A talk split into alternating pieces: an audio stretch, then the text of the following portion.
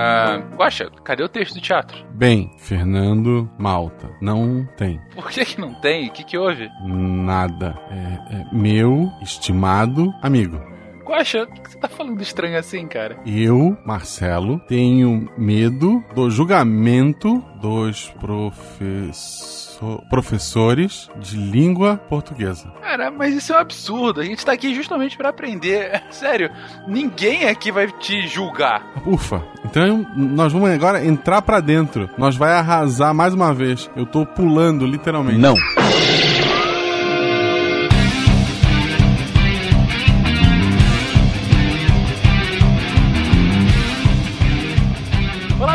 Aqui é Fernando Malta Fencas, diretamente de São Paulo, e hoje aprenderemos como Vossa Mercê virou Voz Mercê, que virou você e virará VC no futuro. boa, boa. Oi pessoas, aqui é a Deb, e saber português não é saber gramática. Eu esqueci falar, de falar que eu sou de Brasília, né? Posso falar de novo? Não, já foi. Thiago. Deb presa amanhã. Aloha, aqui é o Thiago Mota de Campinas e eu só vim aqui para informar que o navio português entrava na Bahia, o navio brasileiro. Ah, ninguém vai comentar nada? Não. Tá, né? Eu não vou julgar. Tá, eles estavam revoltados com as piadinhas de português e resolveram entravar, né? Ah, entrava. Ah, ok. Olá, aqui quem fala é o CA, diretamente do Praia Grande, São Paulo e... Sabe, agora eu não vou falar mais nada, que essa foi tão sensacional que eu vou manter em silêncio.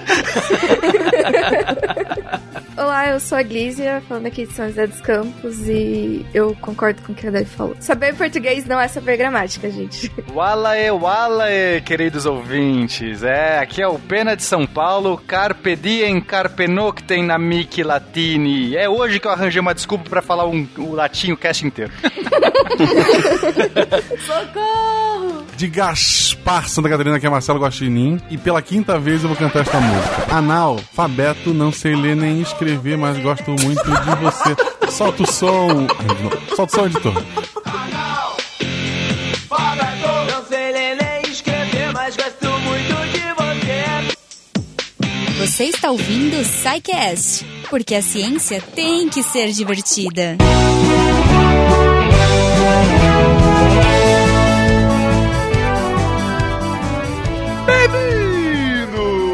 a uma sessão de recadinhos do SciCast. Eu sou o Fencas. E eu sou a Jujuba! Gama! Eu tô, eu tô empolgada com esse episódio. Ah, por quê? Porque a gente vai falar sobre, sei lá, Ubatuba e umas coisas muito loucas, assim, tipo palavras bonitas que a gente usa, não? Só te digo o seguinte, Jô. Enquanto nosso editor estava no processo de edição, Aham. ele me, me manda só duas mensagens. Cara, esse episódio tá muito bom. Cara, esse episódio tá muito engraçado.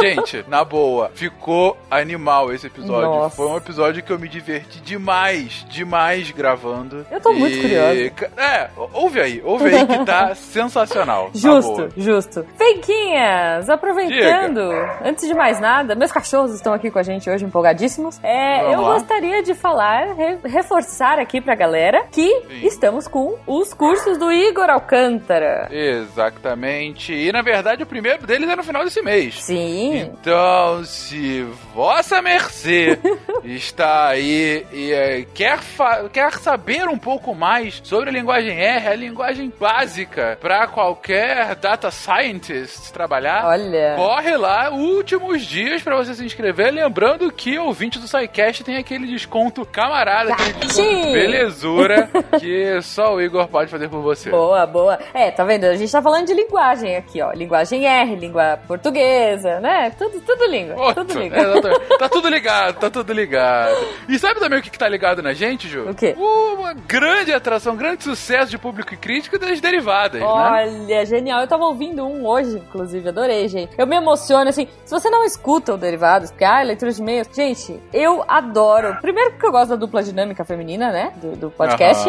As nossas hosts lindas, maravilhosas, Cris e Thaís, que são uma coisa só. É tipo Sandy Júnior, Zezé de Camargo Luciano, né? Você não sabe quem é quem. A gente aqui só chama as duas juntas, Isso. elas não podem estar separadas. É Cris e Thaís. E porque é muito legal ouvir o que a galera fala, né? Assim, é, Com certeza. o, o ponto de vista, o carinho. Isso. Pô, isso é, Exatamente. é muito legal. É espetacular. Exato. E muitos podem estar assim, mas ok, mas eu não estou vendo mais derivados, não lançou na semana passada.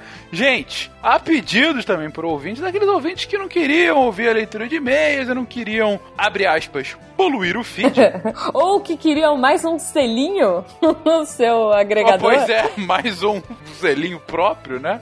Nós desvinculamos o Derivadas no feed do SciCast, tem um feed próprio. Uhum. Ah, tá lá, tá aqui no post, tá lá no site do Deviante. Você procura no seu agregador por, por Derivadas, que você vai achar. É, lembrando que é um podcast quinzenal. Então teve semana passada, vai ter semana que vem. Uhum. Sim. Mas, gente, na boa, ouçam. Ouçam que é, sem dúvida, uma delícia ficar ouvindo o que vocês têm pra falar e Exato. ouvindo o que as meninas têm pra falar sobre o que vocês falaram conosco. E- ok, Inception de Inception. E Venquinhas, lembrando que, olha só, a gente tem derivadas, contrafactual, sidecast. Ah, meu Sim. Deus, eu não vou nem citar todos aqui, porque senão a gente fica até amanhã. Mas todos esses podcasts, eles só são possíveis de acontecer graças a vocês, ouvintes, que nos apoiam, que nos divulgam nas redes sociais, que conversam com a gente. Então, duas coisas. Primeira, se você quiser conversar com a gente e aparecer no Derivadas, como faz? Você escreve pra gente pelo contato sacast.com.br pra aquela interação coração com coração, mas se você quiser aparecer pra todo mundo e continuar essa conversa no post, você coloca o seu comentário ali no post que todo mundo vai ver, comentar, ter gif, meme e tudo mais. Gente, o melhor de tudo é que isso não foi acelerado, tá? Eu segurei a- o riso aqui. Exato, gente. Se você não ouviu tudo isso, volta e escuta a meio a velocidade aí do seu podcast. E fora isso, gente, se vocês quiserem apoiar o nosso projeto, vocês podem apoiar pelo Patreon e pelo Padrim. É isso, Fencas? Não é isso, O quê? Goma! A grande novidade dessa semana. Não, não, não, não, peraí, você tá É fazendo que- errado. Você tá fazendo errado. Quê? Polishop. Ah, perdão. Por favor. Mas não é só isso, Goma. Além de Patreon e Padrim, Hum. a grande novidade dessa semana é que, a pedidos, nós também entramos no PicPay. Então, se você é usuário ativo do PicPay, o PicPay, que é o PicPay? PicPay é um aplicativo de transferência de grana. Vamos colocar Uhum. assim de forma bem simples. Boa. Você vai lá, cadastra seu celular e você pode transferir de forma muito simples dinheiro para outras pessoas que têm PicPay, dinheiro para alguns outros estabelecimentos e agora. Desde pouquíssimo tempo atrás, eles começaram com essa modalidade de assinatura. E o SciCast, querendo agradar a gregos e troianos, a gente também ah, colocou aqui o PicPay para você entrar caso você queira nos apoiar por essa nova plataforma. Então, mas como você acha o SciCast, você vai lá em qualquer Exato. navegador, digita picpay.me barra SciCast. Ó. O link também vai estar aqui no post. Assim que você digitar isso, vai aparecer uma telinha com pague arroba SciCast e com um código QR. Você vai usar esse código QR no seu aplicativo do PicPay e pronto. Aí você já vai lá, coloca a sua opção de apoio, a gente já recebe lá Lindo. que você está nos apoiando, todo mundo fica feliz e o programa continua lindo e forte como sempre. O Fenquinhas tá maluco, cara. O patrão endoidou. Ah, eu tô. Eu falei, esse episódio foi muito bacaninha. eu tô bom, muito feliz. E Fenquinhas, já que você está tão empolgado por esse episódio, tão animado... Serelepe. Serelepe e Pimpão, por favor, me fale uma palavra pra gente ir pro episódio. Hoje é você que vai dar a palavra final. A palavra é. Uh, serelepe. É, a a serelepice. A serelepice humana ao ouvir um podcast Serelepice. tão, tão, tão bacana como esse. Ok, então, ouvintes, usem Serelepice no seu dia de hoje. Beijo e até semana que vem. Tchau, gente!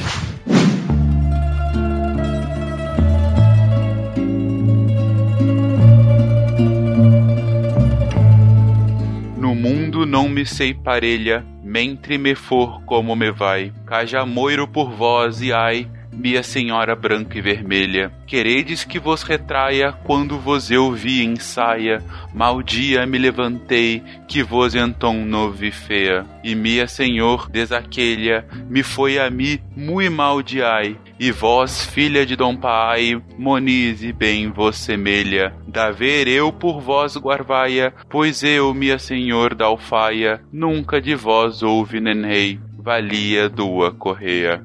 No mundo ninguém se assemelha a mim, enquanto a vida continuar como vai, porque morro por vós e ai, minha senhora alva de peles rosadas. Quereis que vos retrate quando eu vos vi sem manto, Maldito seja o dia em que me levantei e então não vos vi feia. E minha senhora, desde aquele dia, ai, tudo me ocorreu muito mal. E a vós, filha de Dom Paio, Moniz, parece-vos bem. Que me presenteeis com uma guarvaia, pois eu, minha senhora, como presente, nunca de vós receberá algo, mesmo que de ínfimo valor. Cantiga da Ribeirinha, primeiro texto literário conhecido em língua galego-portuguesa.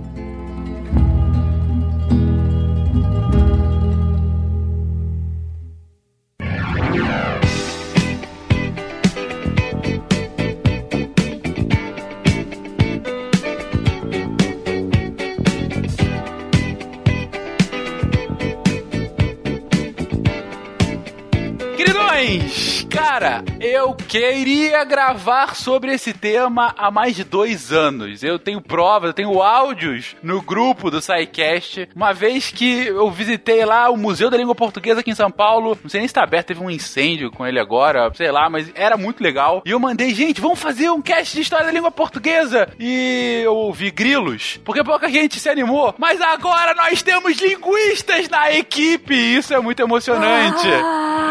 E, e aí.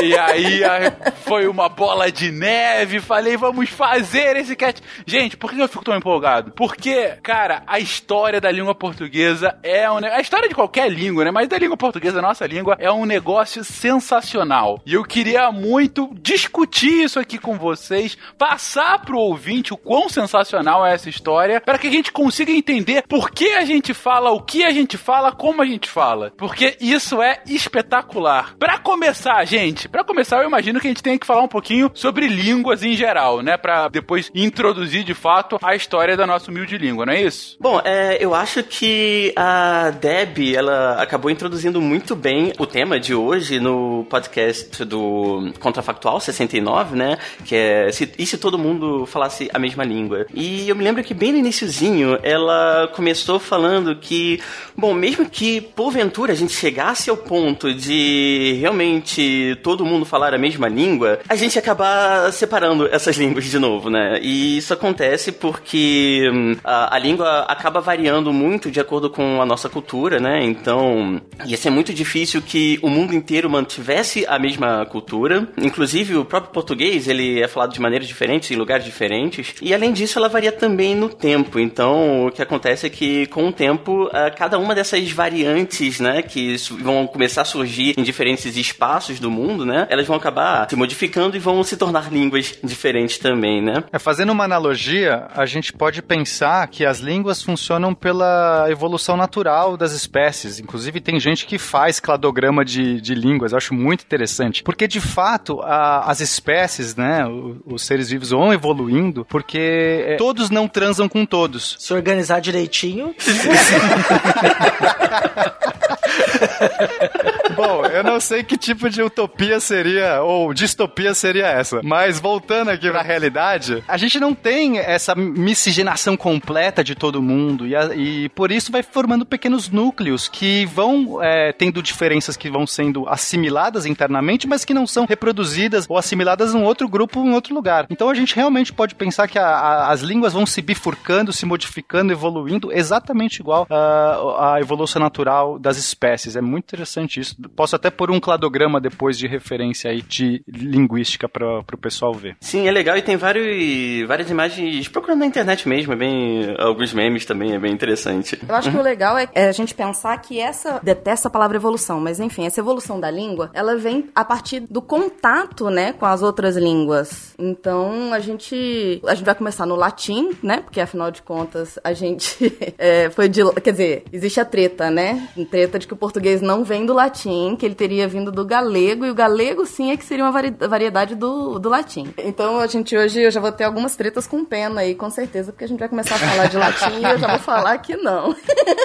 Tem a ver com a formação histórica de Portugal, né? Eu particularmente gosto do tema de evolução, mas eu trabalho um pouquinho, quer dizer, eu na verdade eu tenho um aluno que me obriga a trabalhar um pouquinho com biolinguística, então acaba que o termo evolução acaba me agradando bastante também. É, é que acho que a questão da evolução é importante. A gente tem a, a tendência de achar que a palavra evolução significa que está indo para um lugar melhor. E a questão é Isso. tirar esse significado da palavra evolução e simplesmente que as coisas se adaptam. Você está se Perfeito. adaptando, adaptando para aquele meio. E isso não quer dizer que está melhor ou pior do que antes. Está mais adaptado àquela, àquela nova situação. É, inclusive em línguas mesmo, é, acontece muito de a língua ganhar uma característica e de repente perder e depois ganhar de novo, então realmente não tem um sentido. Então eu posso dizer que o latim era um dinossauro e o português é uma galinha? É nesse sentido. Obrigado. Sim. Por isso que o latim é muito melhor que o português, porque eram dinossauros. Concordo, exato. Quando a gente fala sobre esse termo de evolução da língua e tudo mais, a gente também tem meio que a vivência. Tipo, o que eu vivo aqui é diferente do que você vive, e isso pode afetar a maneira como eu falo, a maneira como eu vou escolher as palavras também que eu vou usar pra falar. E querendo ou não, isso também vai afetar na hora que a gente vai falar dessa evolução da língua. Porque muitas vezes é isso também que vai acontecendo. A gente vai tendo uma outra escolha de palavras, vai ser pelo uso mesmo, uso diário, é uma coisa que acho que a gente vai falar um pouco mais pra frente. Mas vai acabar é, transformando também a língua, que foi o que aconteceu aí meio que no comecinho, pra ir pro galego, pra daí ir pro português. Essa mudança toda também é uma mudança de vivência ali, que você tá tendo, de você tá tendo contato com outras línguas e outras culturas. E é o que vai voltar na ideia de não ter evolução com essa ideia de melhora, que é uma coisa que a gente vai terminar batendo na tecla o tempo todo, que tem a ver com a minha frase inicial, que é a ideia do certo e do errado, né? O que que é um português melhor e o que que não é um português bom. Então, tudo isso vai ter que ser desconstruído hoje. A gente tem que entender que a língua é viva e,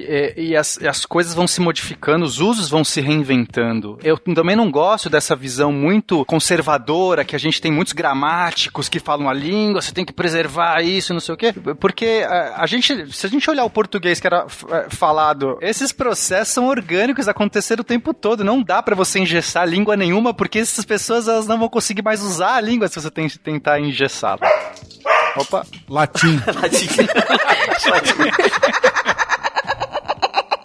Heróico perdeu o acento, mas herói não. Ideia perdeu o acento, mas papéis não. Por quê? Porque a reforma eliminou o acento nos grupos EI e OI das palavras paroxítonas. Bom, então voltando para aquela história de que, hum, que a Glidia acabou de falar também sobre, bom, a gente tem a nossa vivência e, ah, e acaba que isso tudo influencia a maneira como a gente fala, né? É, na linguística a gente tem alguns nomes, a gente conhece muito o nome de dialeto, mas tem alguns outros nomes ali no meio que hum, ajudam a entender um pouquinho hum, como é que acontece, digamos, uma, uma espécie de agrupamento entre a forma de falar de diversas pessoas, né? Então acho que é importante saber que, bom, cada pessoa tem a sua própria forma de falar e inclusive vai diferenciar da forma da, é, da sua própria família, da sua mãe, do seu pai, porque, bom, você tem outros amigos, você nasceu em uma outra época, você vai ter palavras e formas de falar que são um pouquinho diferentes dos seus pais, né? Isso a gente chama de idioleto. Além do idioleto, a gente também tem o que a gente chama de ecoleto, né? Que seria é, um... Um italiano falando. Sim, também. Eco. Mão de conchinha. É coleto. É assim que fala a pronúncia. É, o ecoleto seria a forma de uma família falar, né? Então é, é bem engraçado que tem um livro da Zélia Gattai, né? Que é escritora, fotógrafa e foi mulher do Jorge Amado, que se chama Códigos de Família, que descrevia como é que funcionava a comunicação ali entre a família dela, né? Então tinha umas coisas assim que precisava de toda uma história pra você entender o que, que eles estavam falando, né? Então era bem interessante. Não tenho dúvida que tem vários ouvintes aqui que têm alguma palavra, alguma expressão ou algum jeito de falar na sua família que sem contexto ninguém mais entende, né? Lá em casa a gente come machucadinho. Eu só, eu não faço ideia do que seja isso, mas deve ser E- Eu espero interessante. que não seja arrancar a casquinha da ferida e comer. Eu tô- É, Pois é, ficando muito nojento fora de contexto, né? Sim, exato. mas a gente não vai perguntar o que é só pra ficar com nojo da Deb. Continua, Thiago. Isso, Isso. isso. Escreva nos comentários se vocês acham que é, gente. Exatamente. Fica no imaginário de todo mundo. O que vai nos interessar aqui de fato vão ser os etnoletos e os dialetos, né? Então, os etnoletos vão ser hum, aquelas formas de falar que se originam na- em um- algum povo que entra em algum território de um outro país e acaba tendo que usar essa língua estrangeira, né? Então, nesse caso, eles vão ter uma maneira muito própria de falar essa língua. Então, a gente chama isso de etnoletos, né? A gente vai ver muitos etnoletos por aqui. Um exemplo é o Spanglish, né? A mistura Ah, sim, do aham. espanhol com o inglês. O nosso portunhol, né? O pessoal da Moca falando como um italiano com bastante sotaque. Isso seria um etnoleto ou é só um sotaque grande? Italianos colonizaram a região da Moca ali, é isso? Eu não sei. Sim, é aqui em São Paulo, a Moca é um bairro que é conhecido por conta da grande colônia italiana. E eles têm um sotaque paulistano muito acentuado, e é com alguns trejeitos, inclusive, que tem origem na, no próprio idioma italiano. É, o legal é que não é nem o italiano, já foi modificado, virou uma coisa muito própria. É um Exatamente. paulistano acentuado. Isso. É o exatamente. italiano de novela da Globo, né? É, Sim. Boa. É o italiano da Débora imitando pena. Exatamente esse. Fiquei curioso. Os idiomas da novela da Globo são etnoletos? É isso aí, perfeito. É bom lembrar que isso é aqui é um episódio só sobre sotaques, escutem, que fala um pouco desse do da Moca e de sotaque pelo Brasil todo. Dúvida, dúvida, dúvida. Comunidades que falam dialeto próprio, sei lá, por exemplo, comunidade gamer, que tem um dialeto, já, já virou um dialeto próprio. Os caras usam vários termos, gírias, não sei o quê. Que Isso também é algum tipo de ecoleto, sei lá, ou... Pois é, ah, eu não sou da linguística histórica, então ah, se eu fosse usar esses termos daqui, eu, eu diria que seria um ecoleto. É, eu também usaria um ecoleto. Acho que vai ser mais uma parte de você tá usando. É, de você tá usando a língua como uma parte da sua identidade. É uma grande família, né? É, Exatamente. de certa forma é isso, né? É uma grande família, um pessoal que tem um- alguma coisa ali que une eles no, e, e a forma de falar deles, então eu acho que seria mais ou menos isso, sim. Em alguns Beleza. grupos games chega a ser quase mais que um ecoleta, é um ecole. Ecole e escola em francês, é isso? Eu não entendi a piada. Eu também não É o entendi. a plural, né? Eu acho que você vai explicar? Não. Ficou em aberto, gente. Ok, e tem os dialetos que caracterizam um grupo de uma determinada região geográfica, né? Então, por exemplo, na Itália a gente sabe que tem o italiano, assim como, digamos, uma língua franca, mas existem vários dialetos ali dentro, né? Se eu não me engano, eu fiz um comentário também sobre o chinês, né? Nos comentários do Contrafactual, né? Que realmente, às vezes as pessoas usam chinês para se referir ao mandarim, né? Que é uma das pelo menos cinco línguas que tem ali dentro. E tem gente que diz, é, que cha- chama de chinês o conjunto de todas as línguas, mas tem esse ponto que é interessante, que é ah, dentro das línguas ali da China, algumas, é, embora eles usam o mesmo sistema de escrita, né? Algumas dessas línguas elas são bem mais ininteligíveis entre elas, né? Do que, por exemplo, o português e o espanhol, que são duas línguas diferentes. Então, nesse caso, a gente coloca até o termo língua meio que em xeque, porque não tem uma definição muito clara, acaba sendo uma definição um pouquinho mais política, sabe? Ok, idoleto a minha língua própria, ecoleto a minha língua da família, seja uma familhinha, seja um familhão. Etnoleto, uma língua de um povo estrangeiro em determinado território, ou algo assim, né? De um, algum outro grupamento étnico num território que não seja o dele original. Ah, e dialeto, uma variação geográfica daquela língua mãe, eh, entre aspas. São esses os quatro conceitos principais que a gente tem que começar. É, e aí a gente vai acabar retomando isso aos poucos dura- ao longo do, do cast também, até porque ah, esses termos acabam mostrando como a língua varia, assim, digamos, no espaço, né? Mas aí a gente vai entrar agora em como a língua varia no tempo, né? Pra fazer o caminho de- desde o latim até a gente chegar no português de hoje. Perfeito. Mas faltou uma definição fundamental que eu imagino que é aquela coisa que todo mundo saiba, mas ninguém sabe definir. Afinal, o que é língua? É uma parte anatômica da sua boca. Obrigado, Pena. É boa, excelente resposta, melhor Faz resposta. parte do seu aparelho aparelho fonador. Fonador, digestivo, de, de um tudo. Mas o que, que é uma língua nesse contexto que a gente tá falando, gente? Uma língua é um traço cultural que une um determinado grupo de pessoas. Eu acho que eu definiria dessa forma. Futebol é uma língua, então? Opa. Eu acho que pode. Não, pode ser. Isso a gente vai, então, né, assim, viajar. Porque aí. Vamos desconstruir tudo agora. Vamos desconstruir tudo. Eu não falo a língua futebol, já deixo aqui claro que essa língua É, Eu também não. Eu não sei nada. Eu sou botafoguense, então não, não conheço o futebol, então. Eu sou figueirense, você não sabe o que tá falando. Mas Beleza, mas é um traço cultural que está unindo pessoas. Futebol é um traço cultural que une pessoas. É uma língua? É que nesse caso desune mais do que une, Fencas. Aí não, não dá. Tá contando o Facebook? Se contar o Facebook.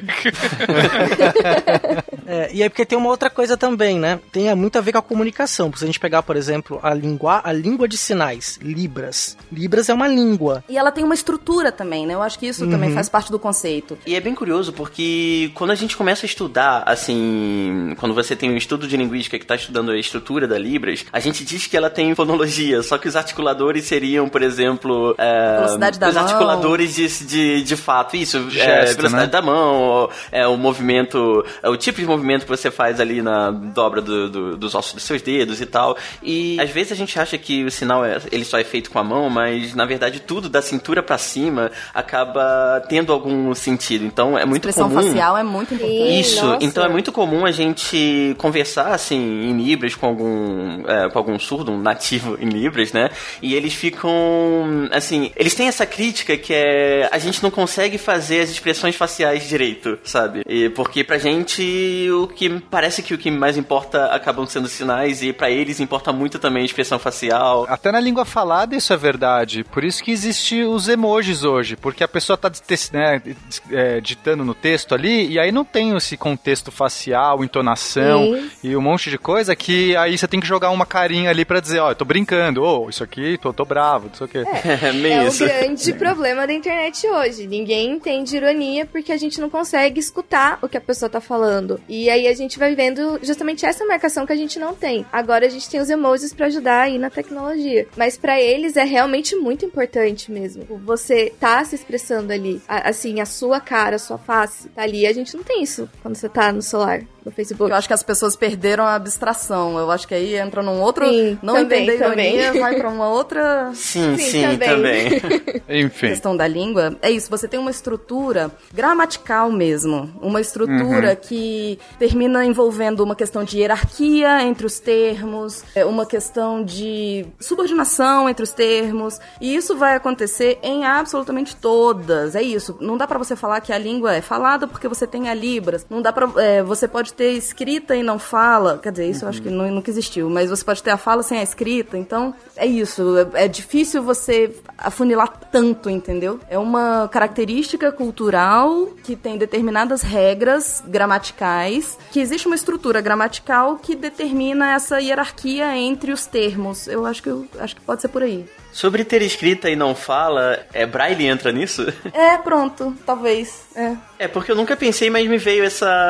Eu tenho um aluno cego e aí me veio o Braille na cabeça agora. Mas eu, eu acho que o Braille é só o alfabeto. É. Ah, tá, entendi. É. Ok, porque eu realmente não sei como é que funciona. Então. Ele, ele continua escrevendo em português. Eu É. já tive aluno que escrevia aquela máquina de escrever de, de braille, né? Tem uma máquina. E eu tinha que sentar, pegar um lápis e ficar olhando, sabe, letra por letra, pra, escrevendo embaixo pra ver o que a pessoa escreveu. E era simplesmente isso. Era o A, era o B, era o C, e tu ia montando todo o texto. Tá, entendi. Então não entra como exemplo. Não. O braille, ele vai mais pra representação dessa letra para que a pessoa cega possa é, estar lendo. Mas ela vai aprender o português se ela estiver aqui no Brasil, ela vai aprender o inglês se ela tiver nascido em qualquer país anglofônico e assim vai. Se ela tiver dado sorte, Oi? ela aprendeu português, se estiver no Brasil, aprendeu inglês, ela deu só. Não fale isso num casting que a gente está falando bem de nossa língua, mata. Heróico perdeu o assento, mas herói não.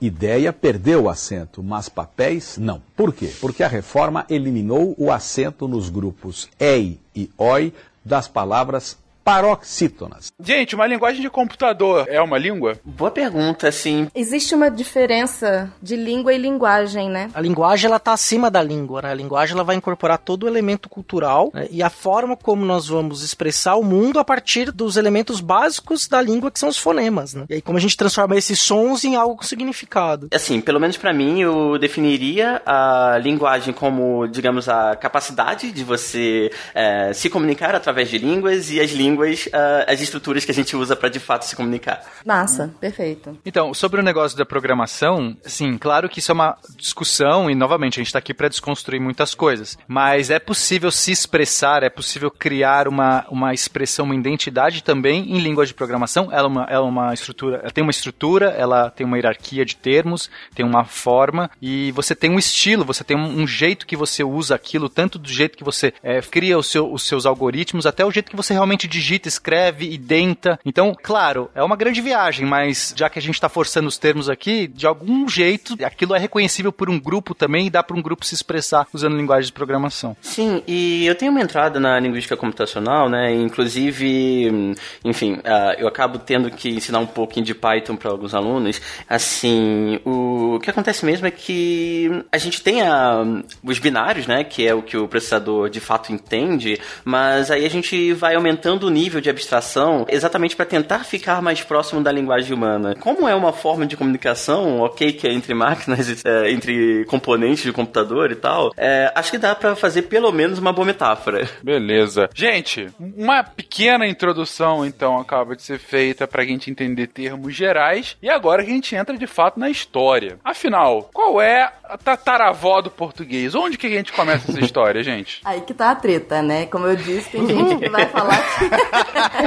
A história da a nossa família já começa em treta, é isso mesmo, é aquelas confusões assim de novela. Quem que é o herdeiro aí da língua? É, quem é? De quem nós viemos, afinal? Não tem um consenso sobre isso? Somos herdeiros de quem? Exatamente, somos herdeiros de quem? Não, assim, a gente aprende que o, o português veio do latim. E de fato veio. A questão é que tem uma escala no meio, né? Se a gente Ah. entender que existe uma língua no meio que é o galego, é, não é errado você falar que português veio do latim, né? Se você entende que é mais um degrau nessa, esca- nessa escalada. Mas tem uma questão ideológica no meio, que é o fato de quando a gente vai falar disso mais pra frente, mas quando Portugal foi se criando como nação, era interessante resgatar o latim, né, como ah, uma, uma força mesmo identitária. Não, viemos do latim, então faz como se fosse uma ligação direta mesmo, que não existe.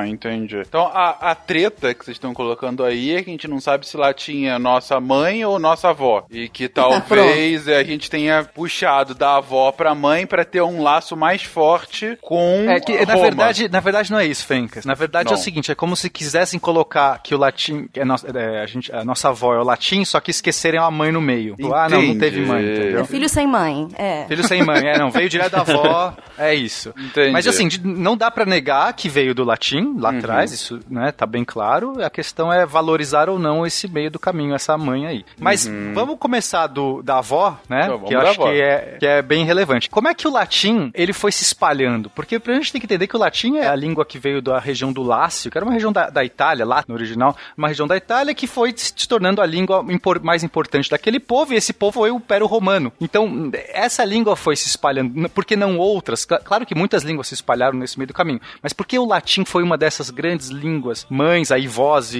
e tantas outras línguas. é. Justamente porque o Império Romano foi um dos maiores impérios da- naquela época antiga, se espalhou e foi levando a língua consigo. Porque essa é uma questão de identidade. Assim como a Debbie falou, a língua é um traço cultural, um traço de identidade. As pessoas reconhecem que elas se comunicam na mesma língua. Quando o Império vai crescendo, ele vai impondo a sua linguagem, a sua língua. Como é que isso é feito? Isso não é feito pelos eruditos. Isso não é feito por ter. As pessoas são- eram iletradas, a maior, a maior parte delas. Elas, tinham, elas não tinham acesso à comunicação. A comunicação era muito precária. Então, como é que isso é feito? Isso é feito através dos soldados romanos, das pessoas, do, do, do- povão que vai levando essa- essas, essas pessoas que não são instruídas, que falam um latim rudimentar, que a gente chama de latim vulgar. E é esse latim vulgar vai se adensando e se assimilando com as linguagens locais. Então, você já tinha em cada lugar que o Império Romano vai chegando, já tem uma língua local dos povos conquistados que não é, é imediatamente substituída, ela é mesclada. existe um processo. Esse processo pode ser tanto feito à força física mesmo, que é do tipo, você não pode falar sua língua na- natal, senão eu mato você, você tem que falar essa língua. Mas mesmo quando ele é feito à força, você não consegue suprimir todas as características, porque o próprio aparelho fonador dessas pessoas já tem características que impedem ele assimilar a própria nova língua. E até o, o- o jeito que eles escutam, o, o jeito que eles pensam, já está internalizado na língua natural deles, na língua mãe. Então, mesmo quando eles são forçados a absorver uma nova língua, eles não conseguem fazer isso plenamente. Vai haver modificações. Agora, quando o processo é mais natural, que não tem essa imposição violenta, que é o que normalmente acontece, é raro quando realmente o cara fala, não, você não pode falar na sua língua natural, senão eu vou matar você. Então, ainda é mais comum essas, essas modificações. Então, quando o- os soldados romanos chegaram ali na Península Ibérica, eles foram mesclando esse latim vulgar com o- as línguas locais. E aí tem várias línguas locais, vários dialetos, vários, várias línguas ali. E o que que acontece? Esse latim que vai ser estabelecido, que é esse latim vulgar, ele é um latim tão rudimentar que, basicamente, se eu puder explicar um pouquinho aqui da estrutura do latim, que eu acho que vai ser legal pro cast, o latim ele é uma língua declinada. O que que significa isso? Que a função que as palavras têm na- dentro da estrutura sintática que ela, que ela vai desempenhar, então se você é um sujeito, se você é um predicado, se você é um objeto direto, se você é um, enfim, uma adjunta de nominal, vai depender não da posição daquela palavra na, na frase, mas sim do final daquela palavra. Você vai modificar o finalzinho daquela palavra e aí ele vai se transformar. Então, por exemplo, se eu falo liber, liber é livro, só que livro no nominativo, ou seja, no caso, no sujeito. Então, o livro vai fazer alguma coisa. Agora, se eu falo librum, eu estou modificando o finalzinho, eu estou dizendo agora que é um objeto direto, ou seja, eu peguei o livro. Se eu for falar eu peguei o livro, eu tenho que colocar librum, porque eu peguei algo, o livro. Se eu quiser falar o livro é bonito, eu vou falar liber, e então você vai modificando. Então, o latim ele tem seis casos, ou seja, seis estruturas diferentes. E eu não vou ficar aqui, né, falando todos, acho que é bobagem, mas o que importa é que os soldados, eles não vão falar com essa articulação toda, eles não vão, né, falar, ah, o caso dativo, ablativo, o caso vocativo, eles falam de um jeito simples. E qual é o jeito simples? Com sujeito e predicado. Frases simples. Então, você só tem dois casos, basicamente, três casos. O genitivo também que é relevante. Então, se a gente tem o nominativo, que é o caso do sujeito, o acusativo, que é o caso do predicado, objeto direto, e o genitivo, que é o caso da posse, que é aquela coisa do, você fala, o libre, do livro. Então, essa página é do livro. Isso é importante saber, porque né, é uma coisa de posse. Assim como apóstrofe S no inglês, né? Se eu falo Peter's house, casa do, do Pedro, é mais ou menos ao mesmo tempo. E aí o que acontece é que o português vai vir principalmente do caso acusativo do latim. Então é tão legal isso, quando você olha as palavras em latim e você vê a declinação no acusativo, nesse desse predicado, você descobre que é uma palavra em português. Então, por exemplo, Fencas, lib, liber, que é esse, já que eu tô dando o exemplo do livro, liber, uhum. acusativo plural é libros. E aí a diferença de Olha livros só. para livros, é- e aí você vai vendo várias palavras surgirem do português natural, no português naturalmente. Então, por exemplo, você fala corpus, em- em- o acusativo plural é corpus com é, corpus com u, o acusativo plural é corpus com o e é corpo em português. Urbs é urben no acusativo singular, urbes no acusativo plural e em português é urbe. né? Se- Enfim, não- a palavra ur- urbano vem daí. Mesma Sim, coisa sim. nox, se eu falar noite, nox, e aí acusativo vai ficar noctes, noite, né? Esse, esse C vai virar um I no meio do caminho, nocte, noite, e aí surge. Então é muito legal a gente ver várias palavras do português, várias estruturas vão surgindo porque os soldados que eram muito rudimentares falavam latim, que era só sujeito predicado, e aí um dessas duas estruturas ficou mais forte naquele povo, aquele povo de repente, em vez de ter que decorar a declinação, vai- foi usando só uma declinação e foi usando em qualquer, em qualquer lugar. Aí virou uma língua posicional. Quer dizer, já que tudo virou predicativo, tudo virou predicado, tudo virou objeto direto, para eu diferenciar, como é que eu sei se, se tudo é, é livro? Então é a ordem. Se o livro tá Uhum. antes, ele é o sujeito do verbo, se ele tá depois, ele é o predicado. E aí o português acaba tendo esse caráter posicional A e perde lógica. a declinação do latim. Perfeito, Maravilhoso.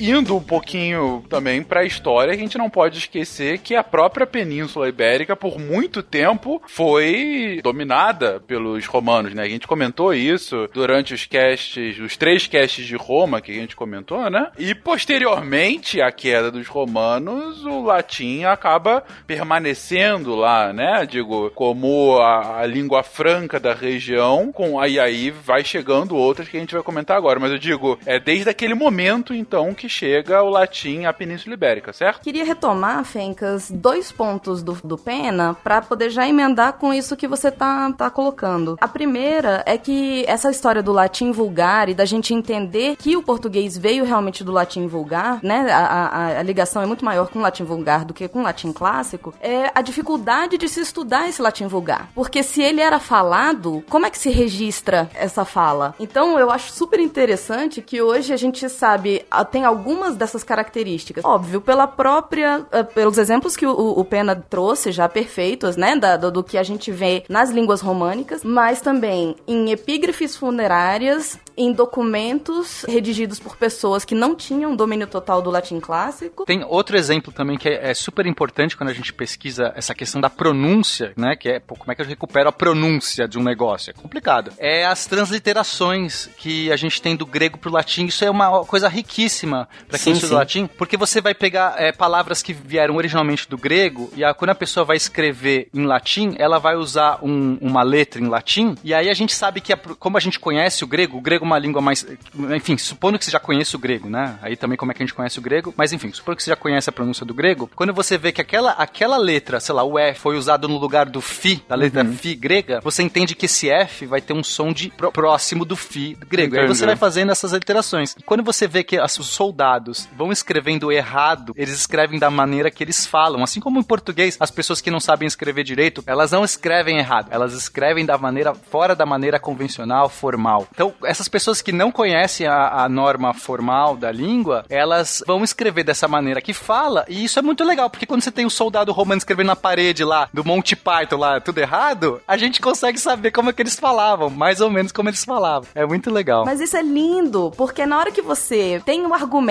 de que o português de Portugal é mais certo do que o português do Brasil, ou que e saber que tudo isso veio de um suposto latim escrito aspas errado, Exato. cai por terra toda e qualquer argumentação de certo e errado, entendeu?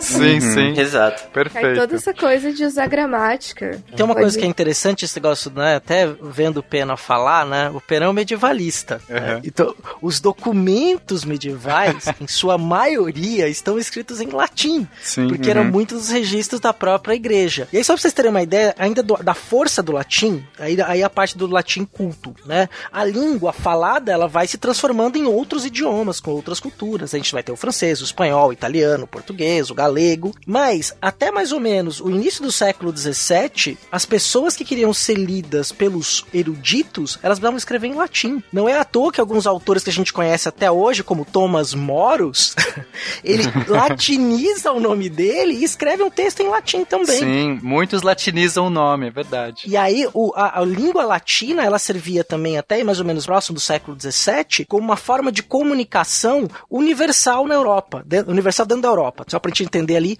uma forma de comunicação entre pessoas que falavam e escreviam em línguas diferentes. Então o latim vai ter esse papel muito predominante. É mais ou menos o que o inglês é para nós hoje. Se a gente quer ser entendido em outro país, em outra comunidade linguística, a gente escreve em inglês. Até mais ou menos o século XVII, as pessoas escreviam em latim. E era a língua da ciência também, né? Você escreveu um artigo científico, o Principia do Newton, tá escrito em latim. É, a própria taxonomia moderna do Carlos Linneu, que ele, quando ele cria, os termos para designar fauna e flora são em latim. Só que aí tem uma questão muito interessante, já que a gente está entrando nisso, porque a, a, gente tem hoje três pronúncias de latim: é a pronúncia restaurada, a pronúncia tradicional e a pronúncia sintética. A pronúncia restaurada é aquela que eles tentam recriar exatamente a pronúncia do, no Império Romano, como as pessoas falavam naquela época. É, aí a, a, gente tem a pronúncia tradicional ou eclesiástica, que é usada mais na Idade Média, que é, é meio que latinizado, meio italianado. Então, por exemplo, se eu falar Kikero, seria a restaurada, Cicero seria a pronúncia eclesiástica, e a gente tem a sintética, que seria a, aquela que foi usada já pela, pela ciência, pra você nomear bichos e tudo mais, que seria Cícero, que é o jeito mais, como é que eu posso falar, mais preguiçoso de você falar latim. Você simplesmente lê do jeito que tá ali. Que essa pronúncia, ela é horrível. Se você for pensar historicamente, em algum sentido. Como eu posso falar da forma de mais agredir possível quem usa isso? Mas é, e aí eu fico nesse dilema porque eu acabo tendo essas sobreposições nesses três casos. Tanto em leitura de textos medievais, que eu né, já me debrucei muito, gosto muito do tema, foi assim que eu comecei a aprender latim. E aí eu fico, não, aqui eu vou falar da eclesiástica, porque eu tô lendo um texto aqui religioso. Aí quando eu vou pesquisar do latim mais tradicional, é, mais antigo, aí é restaurado. Aí isso é que mais me confundo. Quando eu vou falar em, em termos de científicos, de animal, eu já me perco, porque eu falei, cara, eu não quero Exato. falar desse jeito aqui. Mas o pessoal não vai me entender se eu falar, entendeu? Do outro jeito. É uma confusão só. A gente tá entendendo que o Pena não só fala latim, mas ele é um hipster do latim, sabe? Ele... vocês, vocês são Eu muito é modernos. o latim era legal quando era, era antigo. É meio isso, é meio isso. É, embora a pronúncia do latim a gente conseguiu recuperar dessa maneira e, e tudo mais, hoje não tem muita dúvida, o problema é a prosódia. A prosódia a gente não sabe como que era. Aí você fala assim, mas o que, que é a prosódia? O que, que é prosódia? A, pro- a prosódia, ela estuda a- a- o ritmo, a cadência da língua, o jeito que as entonações. Ah, então não tá. é pronúncia, não é, é o jeito que você entoa. Então, é, por exemplo, eu posso falar português aqui perfeitamente, mas você acha que eu tô falando italiano, mas é português, eu não tô falando nenhuma palavra italiano. Mas o jeito que eu tô falando aqui, você acha que é italiano. Entendi. É, isso é a prosódia do italiano, entende? E, e Uhum. aí você, por exemplo, como é que você sabe que eu vou fazer uma pergunta pra você? Né? Num texto você tem lá o ponto de interrogação, tá claro ali, ó, texto Uhum. ponto de interrogação. No espanhol é melhor ainda que o, interrogação vem antes. Aí você já sabe que vai vir uma pergunta daquilo. Aham. Português você descobre no final. Você tá lendo, opa, pergunta, caramba. Sim, aí você até muda o seu tom. Espanhol da spoiler. Não vale. Só que no português, né, falando com você aqui no podcast, é a minha entonação que vai te dar dica, né? Eu posso Claro. falar assim, você adora podcast. Isso não é uma pergunta agora. Você adora podcast? Aham, com Você certeza. sabe que é uma pergunta. Sim, é a sim. deixa que eu te dou. Então, essa prosódia a gente perdeu. É por isso que a gente não consegue recuperar. é, a gente não tem mais falantes nativos. E aí, um dos jeitos que uma língua morre é quando ela perde seus falantes nativos. E, e então ela não pode mais evoluir. Ela para de se adaptar ao latim. Congelou-se no tempo, espaço, no momento que você perdeu os falantes nativos. Tal qual um fóssil. Exato. Heróico perdeu o assento, mas herói não. Ideia perdeu o assento, mas papéis não. Por quê? Porque a reforma eliminou o assento nos grupos ei e oi das palavras paroxítonas. Tem um pouco a ver com essa questão de a gente não poder, não ter mais como recuperar a prosódia. Acho que a Deb já tinha comentado também, que é o fato de a gente não, é, não ter os registros sonoros, né? Mas eu tava vendo a cronologia da gravação de som aqui e a primeira gravação de voz foi feita usando o fonógrafo, que era um aparelho inventado pelo Thomas Edison, é, em 1877. Então até ali a gente não tem mesmo como ter nenhum registro de como se falavam as línguas, né? Então Maravilhoso. No futuro podcast vai ser registro histórico, gente. Pensem sobre isso. Sem dúvida. É muito Sem legal. dúvida. Desculpa qualquer coisa. É, da mesma forma como temos jornais hoje em estudos de, de corpos em linguística, né? Então. Hum, com certeza. Como que a gente estuda essa parte falada, né? E entrar no outro ponto que o Pena trouxe, que foi a questão da submissão, né? Que a gente chama de substrato linguístico. Essa língua que vai ser dominada, digamos assim, né? Que ela vai terminar sumindo com o tempo por conta da dominação que vem. A gente vai entrar em alguns aspectos de como que aconteceu isso com algumas línguas determinadas, mas eu queria dar alguns exemplos com relação à diferença do que a gente tem do latim clássico e aí o que a gente já tem como registro das línguas românicas pro português. Que a gente vai ver que a gente termina tendo algumas coisas das, dos dois. Então, por exemplo, o latim, e pena, não me, não me corrija a pronúncia. não, não. Eu já aprendi que eu não posso falar que nada tá errado nesse cast. Fica tranquilo. Vamos lá. Então, se você tem lá no, no latim clássico, no latim vulgar, perdão, você vai ter albus e você, nas línguas românicas, você vai ter blancos, por influência de alguma das outras línguas que a gente vai falar daqui a pouco. E sobra no português tanto alvo quanto branco. São duas palavras que vieram desses dois, dessas duas etapas, digamos assim, da, dessa evolução da língua. Sim. Então você tem bellum e depois guerra. Isso pra gente a gente tem o bélico e a guerra. Cogitare, pensare, que aí a gente vai ter cogitar e pensar e por aí vai. Na Wikipedia, se vocês procurarem, vocês vão achar uma lista enorme. E aí, indo pro aspecto que você estava trazendo, né, da questão da dominação romana na península. Isso é muito legal. É muito legal, porque para pra pensar que a velocidade com que esse povo entrou na, na península não foi homogêneo, entendeu? Eles não ocuparam ela inteira de uma vez só. E aí, o tempo que eles levaram, os povos que eles encontraram, se eram povos mais belicosos, menos belicosos, que se adaptaram melhor à cultura deles,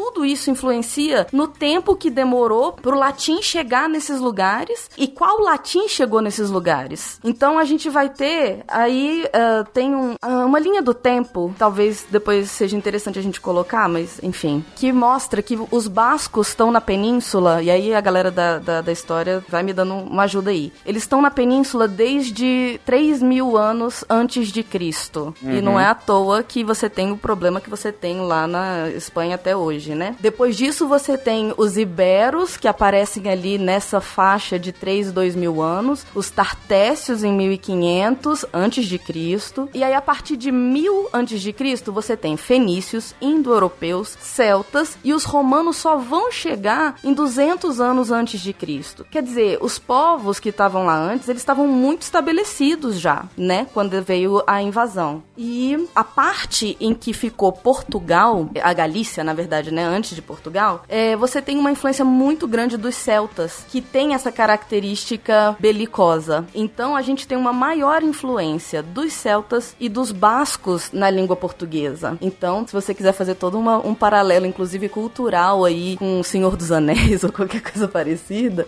é viável. Não, bem, bem legal é, é, é, essa colocação, Deb. A gente já comentou em casts passados com relação, em específico no cast de migração, que nenhuma migração é alguma coisa absoluta, né? Sim. Seja migração, seja invasão, seja o que for. Qualquer deslocamento populacional, ele não é assim, tava no vácuo e de repente tudo foi preenchido. Ele geralmente vem em ondas, principalmente quando você já tem uma população humana anterior, porque aí você tem as conquistas, aí você tem uma, uma reconquista e vai, e o povo.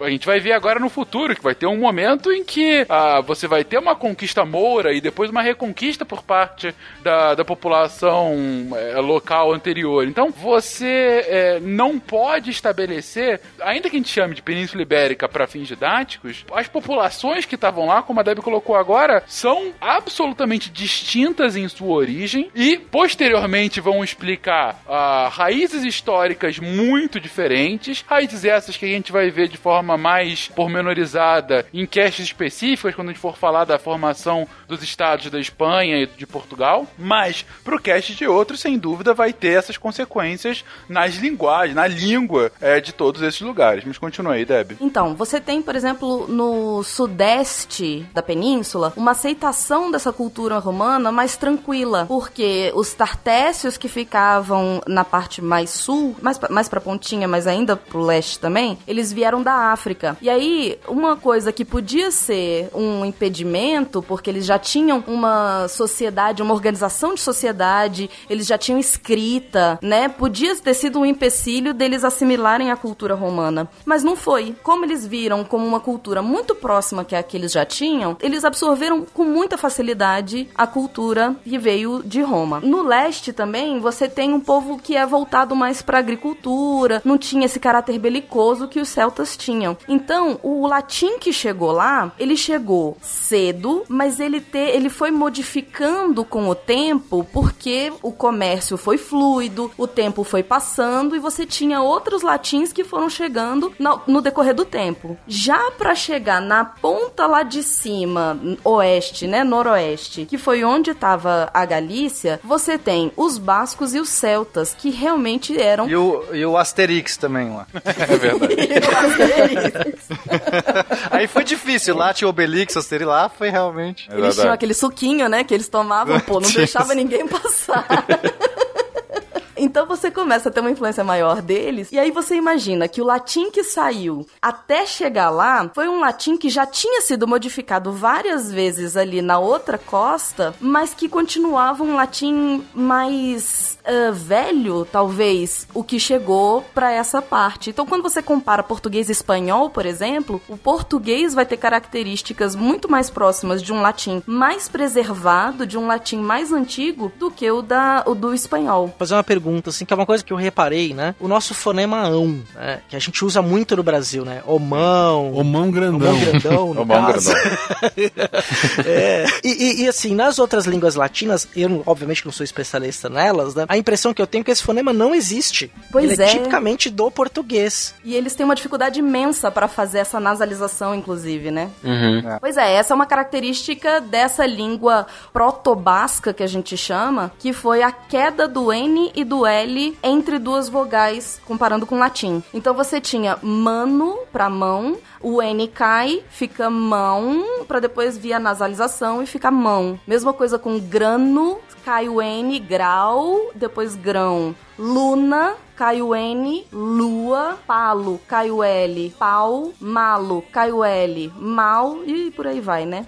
Isso aconteceu pela influência celta e basca, e não que estava mais concentrada nesse pedaço. E aí tem outra coisa interessante que vai ser um, um pouco mais pra frente, inclusive, outros povos que vieram depois e que também pelo, por um caráter mais belicoso impediram outras influências e impediram um maior tempo de contato entre o latim e os celtas. Então a gente tem essa influência por mais tempo, o que significa que a gente termina trazendo mais coisa dessa língua. Legal, é, é mais uma vez mostrando como que você tem, não é homogênea a propagação da língua, do, do latim no caso, ainda que ela tenha sido como base. Heróico perdeu o acento, mas herói não.